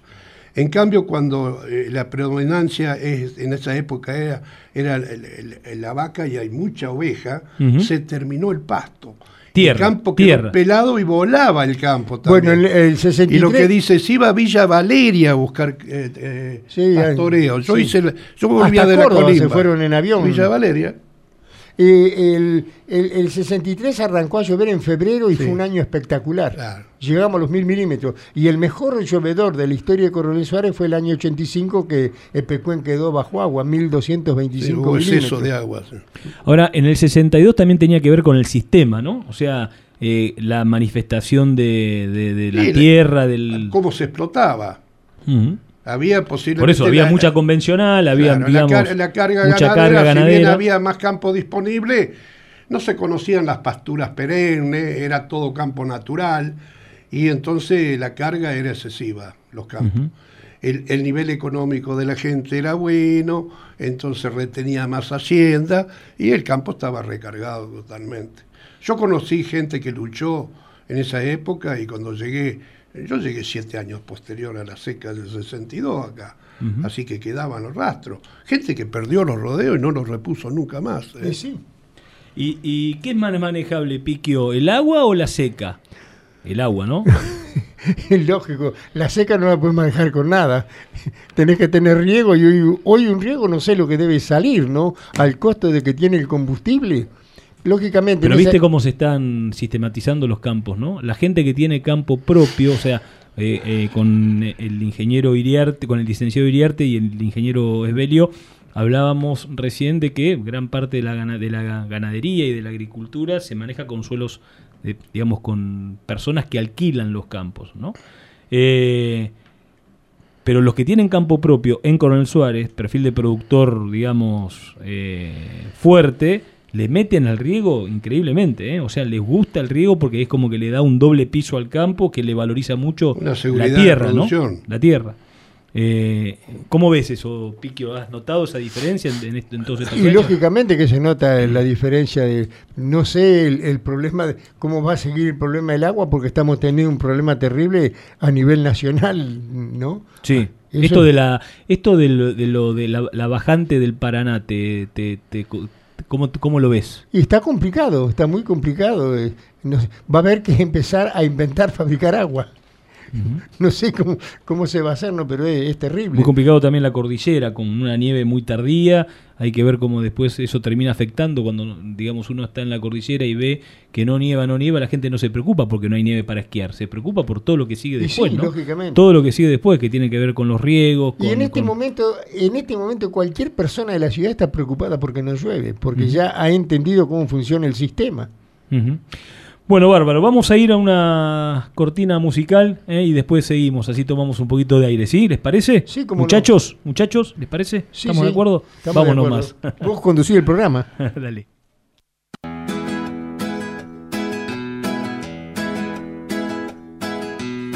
Vuelve a despertar la lluvia en mí, derramando toda su raíz sobre a caer sobre la piel del que va esperando por nacer. Estás aquí.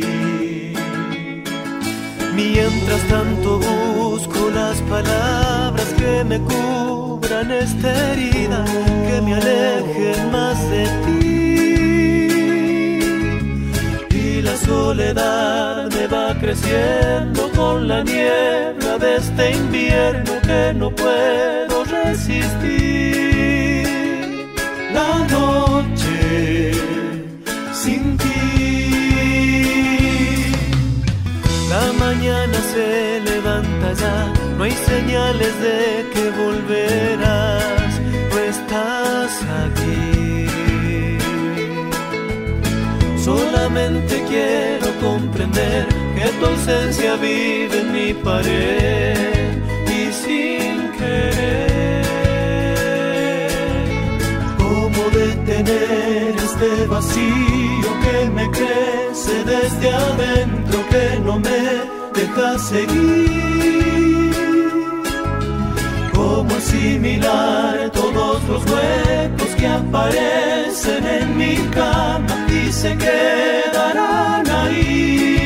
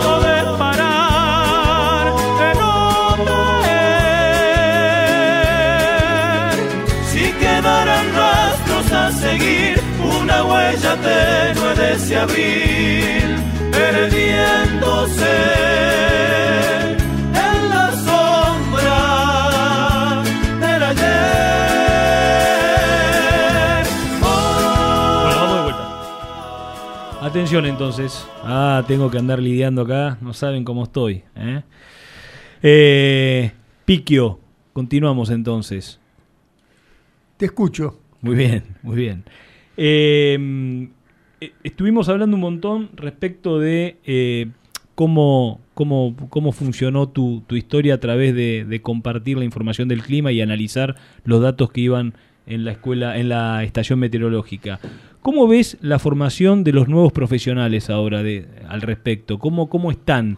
Eh, nosotros tenemos mucho contacto aquí, que tienen una muy buena, digamos, generan muy buenos gráficos y tienen muy buena comunicación, es muy afable con Leo de Benedictis. Lo, lo- ah, lo leí, sí, sí. Leo de Benedictis es a, a quien consultamos permanentemente. Hoy él me apostó positivamente por la lluvia que se podía, que se podía venir. O sea, él pone un- una expectativa positiva para este frente de, de tormenta que podría darse entre hoy a la tarde. Sí, y- sí, y yo lo leí, lo leí porque lo reciben muchas personas y lo, y lo pasan, y lo suben al Facebook, así que lo leí eso. A mí lo que me llama la atención eh, del Servicio Meteorológico Nacional Ah, Ahí vamos. es sí. la falta de preocupación de estaciones meteorológicas sobre lo que es la Ruta 35, Océano de Darragueira, Villairi, Jacinto Arauz, Abramo, Bernasconi.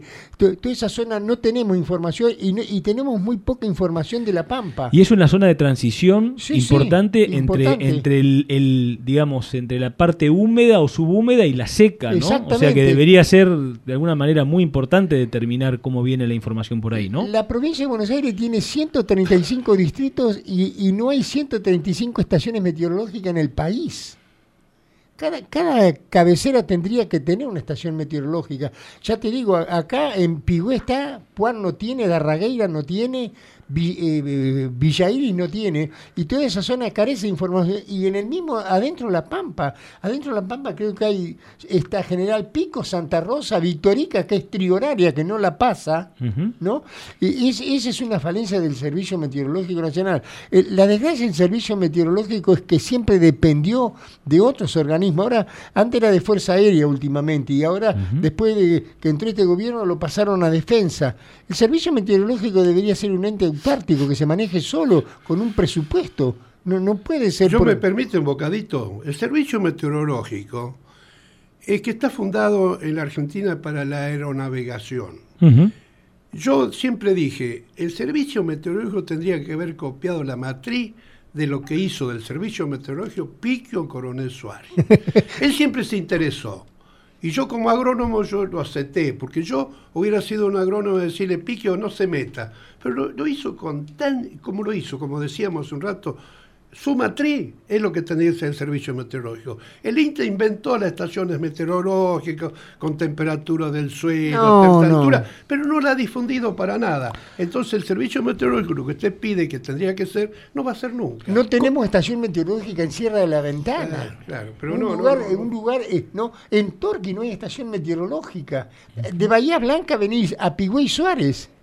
La de Pringle eh, se instaló porque una vez vino una persona de Suárez y nos pusimos a hablar, un, un- alguien que estaba en la política, y es de, es de la, de la municipalidad de Coronel Pringle, la estación meteorológica. Sí, sí. Después vas a Olavarría, la de Olavarría es nueva, no sé si tiene 30 años. Contame, Piquio, para que nosotros somos, eh, básicamente hacemos extensión, ¿no? Extensión significa eh, que la gente entienda, digamos, bajar los conceptos técnicos al, a, a- a la gente para que la gente haga una comprensión más eh, fuerte de todo.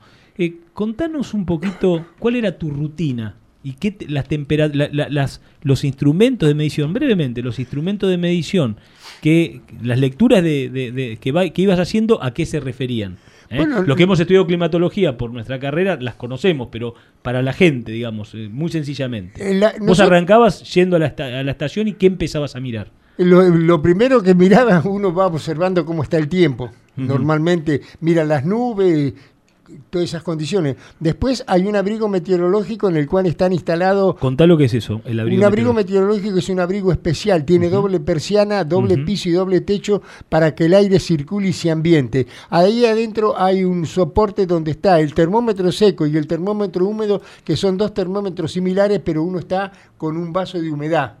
Y está el termómetro de máxima y el termómetro de mínima. ¿Qué datos te, te infieren? Bu- Bueno, aparte hay un termohigrógrafo. Espacio.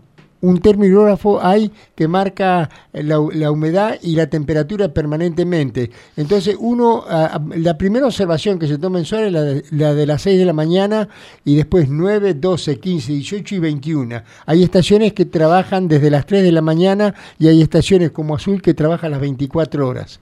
Nosotros Un trabajamos... dato por hora. Sí, nosotros trabajamos de 6 a 21 y ahora como hay eh, tres personas en la estación meteorológica, entonces el personal se queda, ¿no? Y, y van tomando, los, le van informando a la sociedad todas las horas los datos, uno entra en la página del servicio meteorológico y tiene los datos del tiempo a- al momento, ¿no? Trabaja de, de 12, de 6 de la mañana a 12.30 y después de 15 a 21. Y después nosotros... Bueno, pero yendo a los datos. Bueno, esos son los datos. Temperatura de abrigo. Temperatura de ¿Qué abrigo. significa temperatura de abrigo? Y la temperatura media ambiente, que nos- eso se toma en un abrigo, como decía, especial. Y después con eso... Es, con- una, es una temperatura que no está asociada a, la- a lo que se llama la, mm, La sensación la sensación térmica, ¿no? No, no, la sensación térmica eh, es eh, diferente en verano que en invierno, eso es otra cosa. Esos son inventos diferentes. Y- y- Inventos. sí, claro.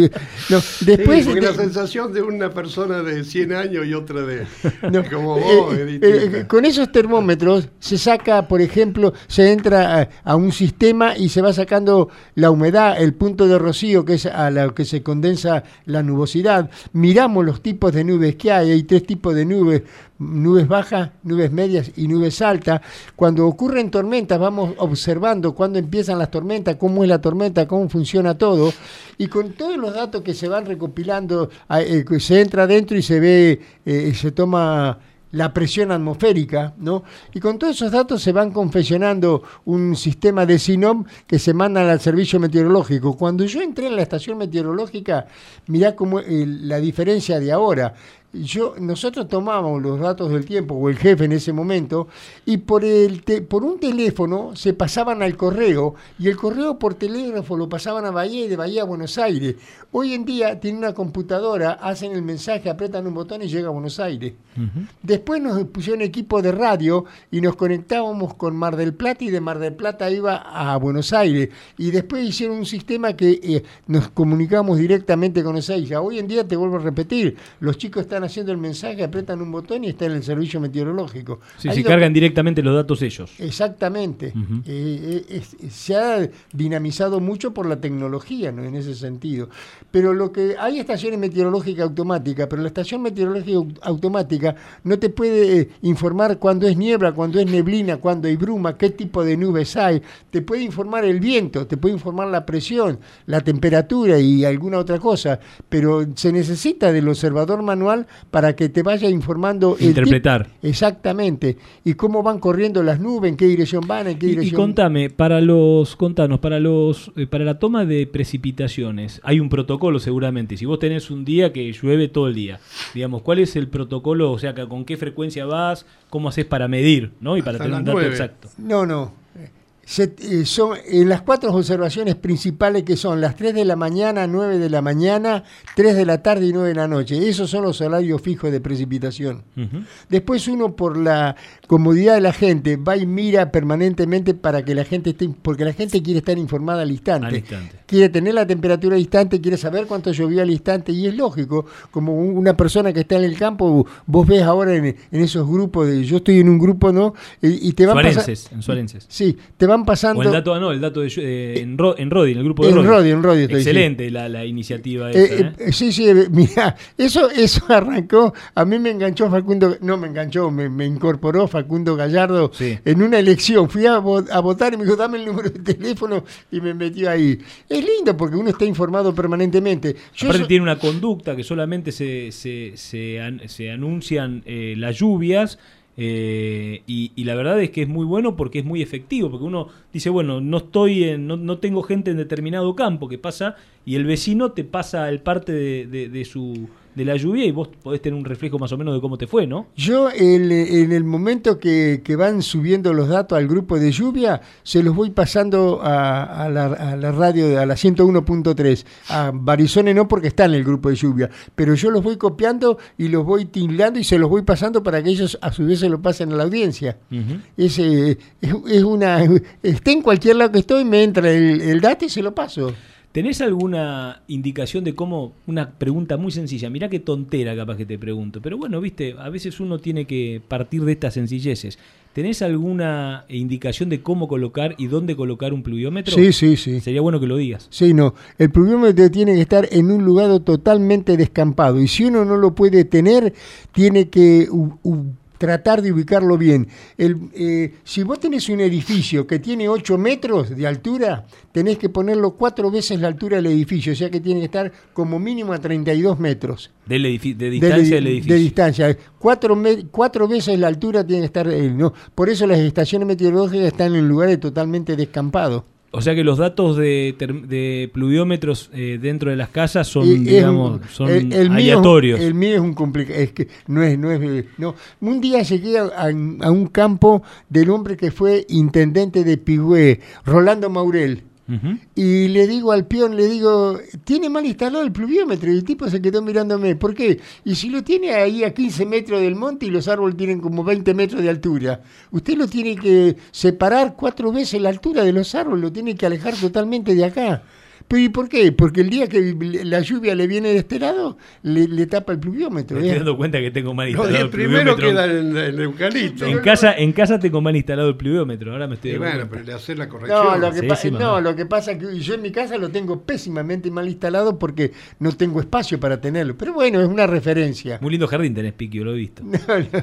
Ahora, ahora está, hay que empezar a cuidarlo, ahora hay que empezar a resembrar regras perenne, ¿no? Y todo, y echarle un poco de urea y de fósforo también para que... No va a pasar de fertilizante. No, no, no, no, no, no, no. No, lo- los ingenieros me, me ayudan mucho. ¿No lo consulta al- consultan, al el picante? No, te- El picante es caro, ¿no? El picante es caro. Tengo- Tengamos en cuenta que el picante es Tengo caro. ingenieros más jóvenes, más, Sí, mo- más claro. modernos. Muy fertilizadores. son. Los- El los picante, dice el picante los- que es el ingeniero más barato por lo que te hace ahorrar de insumos. ¿Sabías eso o no? No, Sí. no. El fertilizante es una sal. Sí, Sí, no, no me- y- ni me lo cuente. Un día. Le hace dar presión al suelo. Sí, a veces cuando No se, hay pa- que se pasa ¿eh? de más. Un día fui y tiré en el no y lo sequé.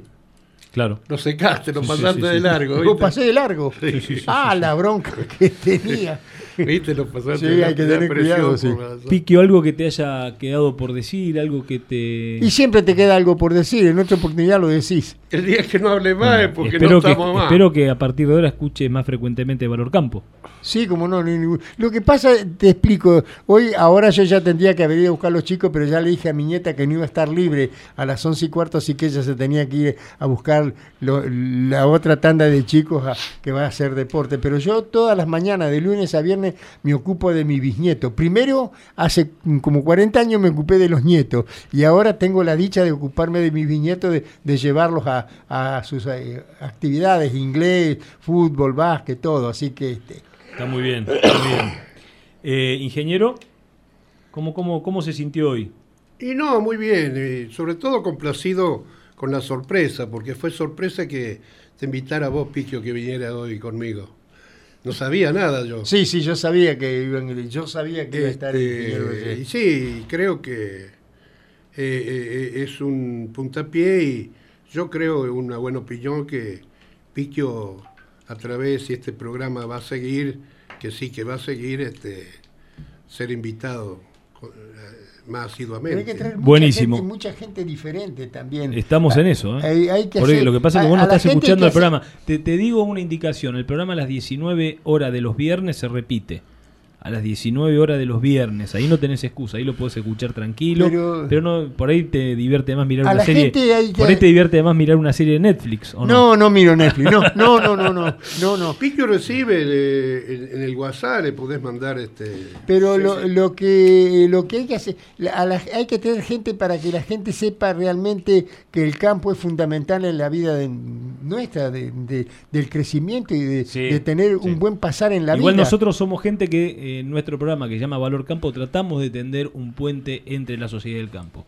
No pensar que el campo solamente es, eh, por así decirlo, eh, eh, el único protagonista. Acá hay un el, campo y la ciudad. Acá la ciudad, un- el campo y la gente. Hay un criterio muy arraigado que es el de la oligarquía, que se cree que el campo, es- ese es un criterio muy arraigado que lo han hecho de, ¿no? Y la Eso gente- no es el campo. Usted lo sabe. Yo, bien. con- yo conozco gente, yo conozco gente que tiene un buen pasar con 50 hectáreas de campo. Y ha hecho estudiar sus hijos y todo. Con hay que trabajar nada más. trabajar. Es lo que no, es lo que en este país todavía no, no, no se tiene bien este eh, metido adentro. Acá no, no es cuestión de, de- no es cuestión de tener un estado. Mira, si el Estado manejara el campo, este país estaría como África.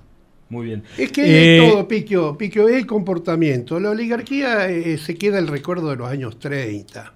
Yo tengo un diálogo, calculado 80 años, con mi padre, que me supo explicar qué pasó en los años 30. eh, de allí queda el recuerdo. Y después el comportamiento de la gente. Por ejemplo, ahora se mezcla, se critica muchísimo. Y, por ejemplo, los planes. Los planes. Que la gente no trabaja No, porque no, tiene no, los planes. no entremos en esa, Pero no, pero los otros días, yo voy a compensar un poquito. Los otros días descubrí, no lo sé que oligarca, pero en el campo había una persona que estaba tomando por el precio del sueldo de, de gobierno, ponerle 35 mil pesos, pero lo descontaba los 15 del plan. O sea, el plan se lo tomaba, sería el oligarca ahí, ¿no?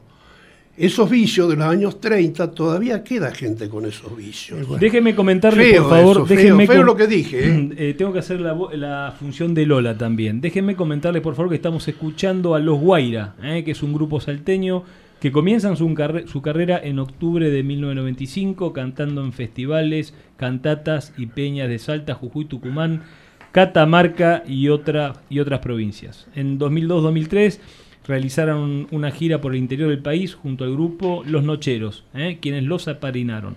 Tenemos un tema más de Los Guaira. Adelante.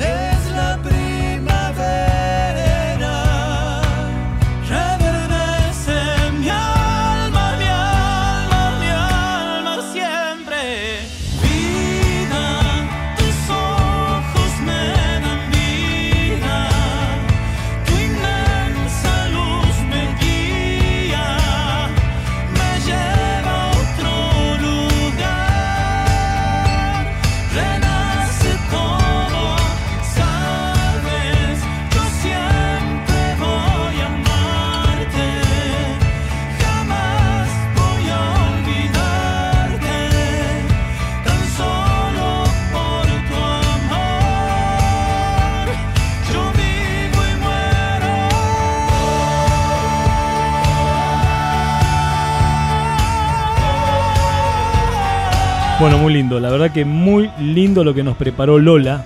¿eh? Lola es nuestra locutora estrella. Usted se lo perdió, Natalio. Hoy no estaba. Le mandamos un saludo muy especial porque está estudiando ¿eh? y está nerviosa porque mañana tiene que rendir un examen. Eh, Franco Lorriaga. Ah, excelente, Franquito. excelente nota a Natalio. Saludos, gran persona. ¿Eh? El, el instructor del aeroclub. El instructor, mi instructor en el aeroclub. ¿eh? Eh, Sergio Lecointre. A, Ah. esto- a estos dos muchachos les pones un detector de mentiras y te lo derriten. Vamos, Sergio, todavía. ¿Eh? Bueno, bueno. Un saludo para Tito Velázquez, un gran amigo. Le mandamos el saludo a Tito Velázquez. María Rosa, Mulvigil, que acepte que yo acepte el humor y no lo picantee a usted. Ah. María Rosa. Oscar Arroqui, ¿eh? Que dos capos cada uno en su tema. El picante hoy lo eclipsó el maestro del tiempo. Saludos, ¿eh? De Oscar Arroqui. Eh, tengo más, tengo más, tengo más. Silvia, eh, eh, Silvia Turner desde manda saludos desde Adrogué y dice cosas como que en Victorica hay una estación meteorológica en la estación experimental del INTA y, ante y antes todas las estaciones del tren las tenían y los jefes enviaban por Sí, telégrafo la información al Servicio. Meteorológico Nacional. Hoy Sí. en día la información se toma por sensores remotos en los satélites. ¿eh? Sí, pero lo, lo visual, la información visual, no se, el satélite no la manda. Dice, ella, dice ella, que el observador manual muchas veces colabora en la calibración de los sensores remotos. Dice ella. Es una persona que conoce, se, Sí. se la ve. Jorge Calvo, eh, el un saludo a la mesa también. El Servicio Meteorológico Nacional se creó por ley 559 Sí. bajo presidencia de Sarmiento. En 1872, con Oficina Meteorológica Nacional, eh, tercer servicio creado en el mundo. Primero fue el austrohúngaro, 1870 Estados Unidos en 1871. ¿Eh? Sí, sí, correcto. Hay una música, ingeniero, eh, me apaga el teléfono muy bien. Eh, bueno, saludos a Verónica Gasola, eh, saludos a Fernando Storni, que también nos manda saludos, eh, a toda la lista de Valor Campo.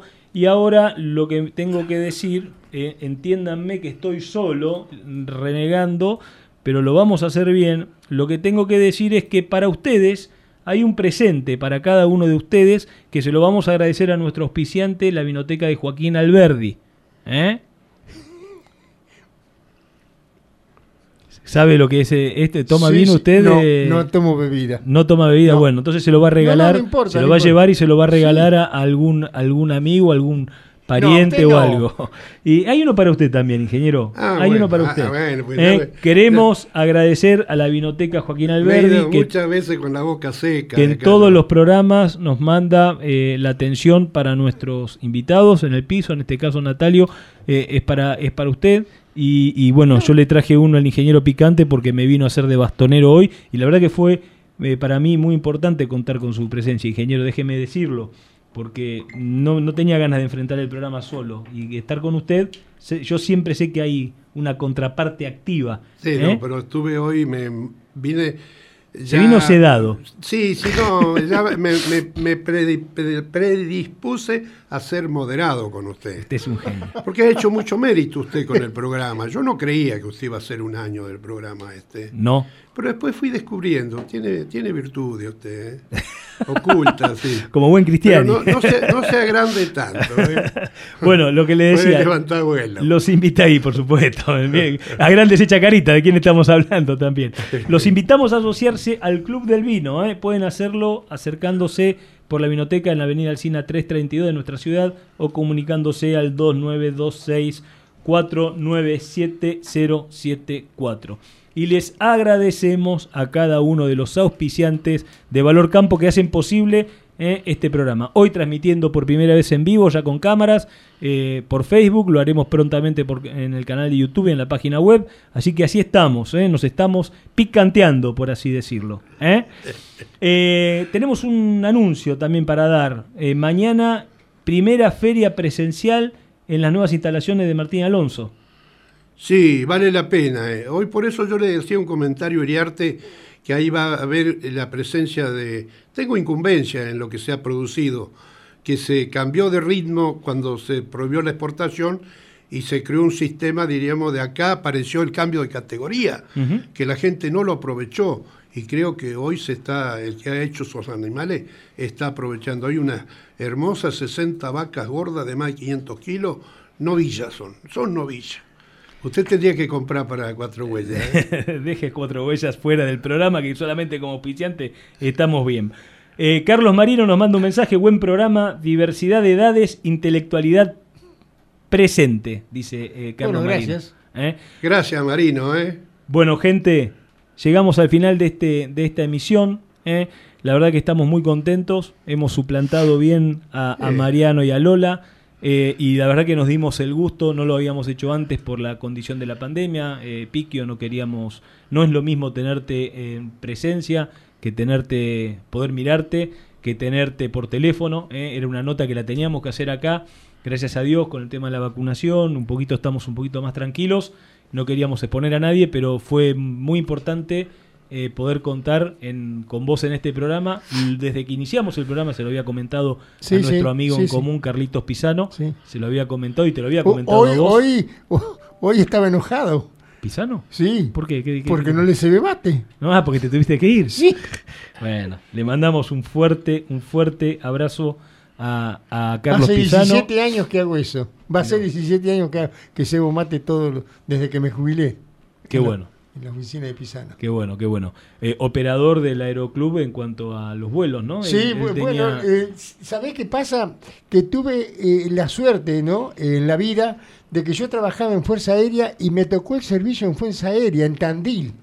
Entonces, cuando me sacaron, que bu- buscaban la gente para trabajar, me sacaron para meteorología y terminé quedándome en la torre de vuelo y ahí aprendí a trabajar. No es que sé trabajar, aprendí a como rudimentario. Sí, Así sí, que a- acá éramos, cuando estábamos en la oficina, mi señora también se, se copió y hablábamos, atendíamos los aviones, damos los datos. A puro empuje Y tengo, un piloto, un piloto amigo que está en Canadá, Alberto Ajá. Marote. Ajá. Sí, que era el piloto de la celulosa de Alberto Aloe. Y todavía estoy en contacto con, bueno, con los pilotos estoy con muchos de la gobernación también, que venían muchísimo a Suárez, así que... Buenísimo. Bueno, eh, muchas gracias, Piquio, No, por haber estado en a forma presencial Gracias. aquí. Ya, ya te estamos liberando. Ingeniero Picante, muchas gracias a usted también. ¿eh? Eh, muy importante contar con usted y con su suéter eh, tan picantesco y con su chaleco que me debe. Yo espero que toda la- Pero esta este- retribución... este es usted se tendría que sacar el chaleco y me lo tendría que dar. Así, tendría que ser así la cosa. Tendría que sacarse el chaleco y dármelo. Gente, ¿cómo, cómo, ¿qué contarles? Decirles que bueno, que esta fue una nueva emisión de Valor Campo, que los esperamos el próximo martes a partir de las nueve y media de la mañana, que este programa puede verse en forma reiterada, repetida el viernes a las 19 horas y si no por Radio Chacra los sábados y domingos a partir de las 13.30 horas. ¿eh? Eh, esto fue todo por hoy, así que nos encontramos en una nueva emisión de Valor Campo.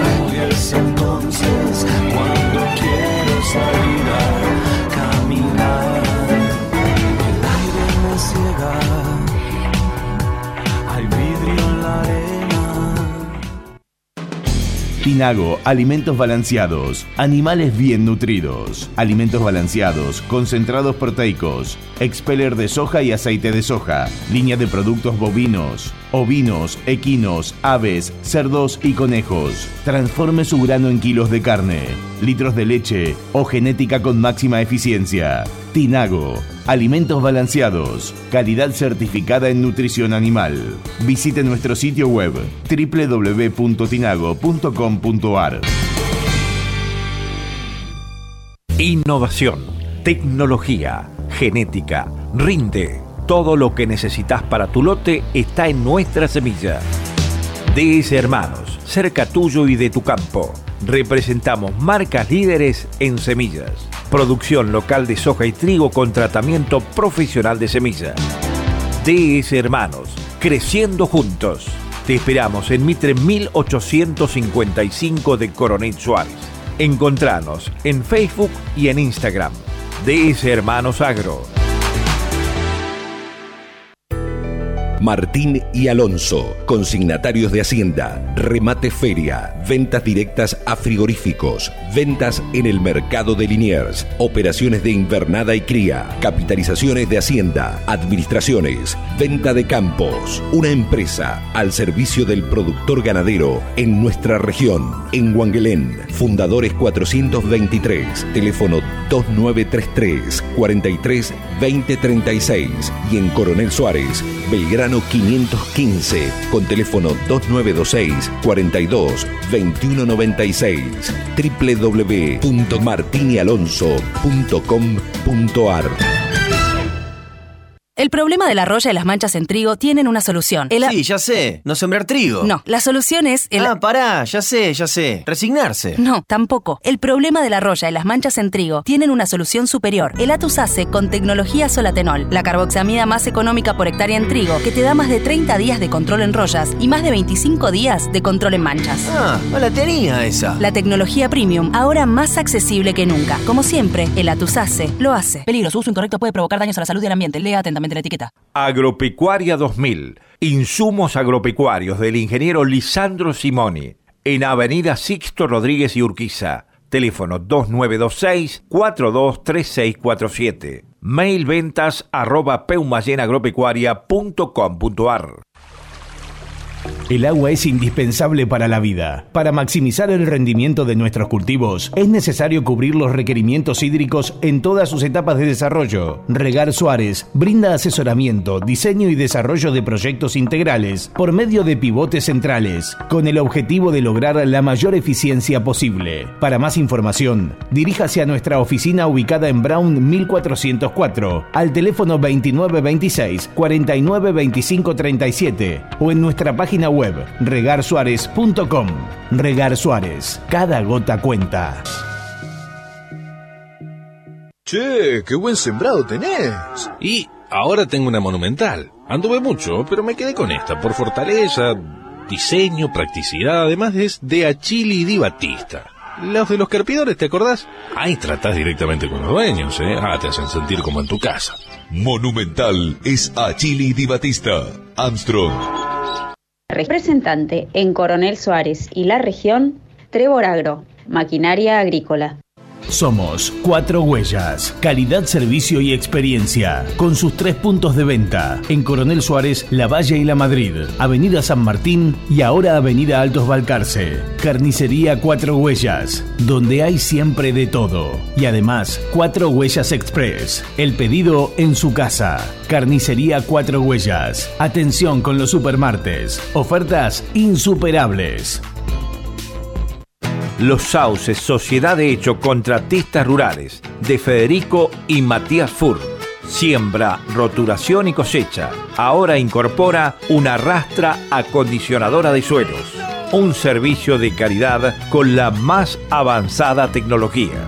Teléfonos 02926 1545 0071 y 1545 0078. La Barraca de Coronel Suárez, Sociedad Anónima. Venta de insumos agropecuarios, consignatarios de Hacienda, negocios particulares y mercado de Liniers. Compra y venta de cereales directo a puerto. Veterinaria de grandes animales. Productos destacados. Pre-campaña de semillas de pasturas Barenbrook Palaversich. Pre-campaña de semillas de sorgo forrajeros. Inoculantes más cura semillas para soja Palaversich. Consulte por precios y financiación en pesos a cosecha gruesa 2022. La Valle 682 Coronel Suárez. Teléfonos 2926 421 026 2926 5473 93 2926 40 27 65 Email labarracasa arroba labarracasa.com En Coronel Suárez, Trevor Agro, maquinaria agrícola ideal, asesoramiento técnico, dimensionamiento de equipos, servicios y repuestos. Consúltenos. Estamos en Ruta 85, al lado de la GNC. Trevor Agro. Compromiso con el cliente. Imagina poder encontrar tu máquina ideal, asesoría personalizada y un aliado confiable para llevar tu campo al máximo nivel. Esto es posible con Distribuidora Z. Contactanos al 2926-518336 o al mail claudio. También podés visitar nuestra página web www.distribuidoraz.com.ar y navegar nuestro amplio stock de nuevos y usados con las mejores ofertas del mercado. Somos concesionario oficial de las marcas más reconocidas y valoradas de la industria, entre ellas Pauni, Metalfor, Basali, Don Roque y Erca. Contactanos al 2926-518336 o al mail claudio arroba distribuidoraz.com.ar. Somos Distribuidora Z, el aliado que tu campo necesita.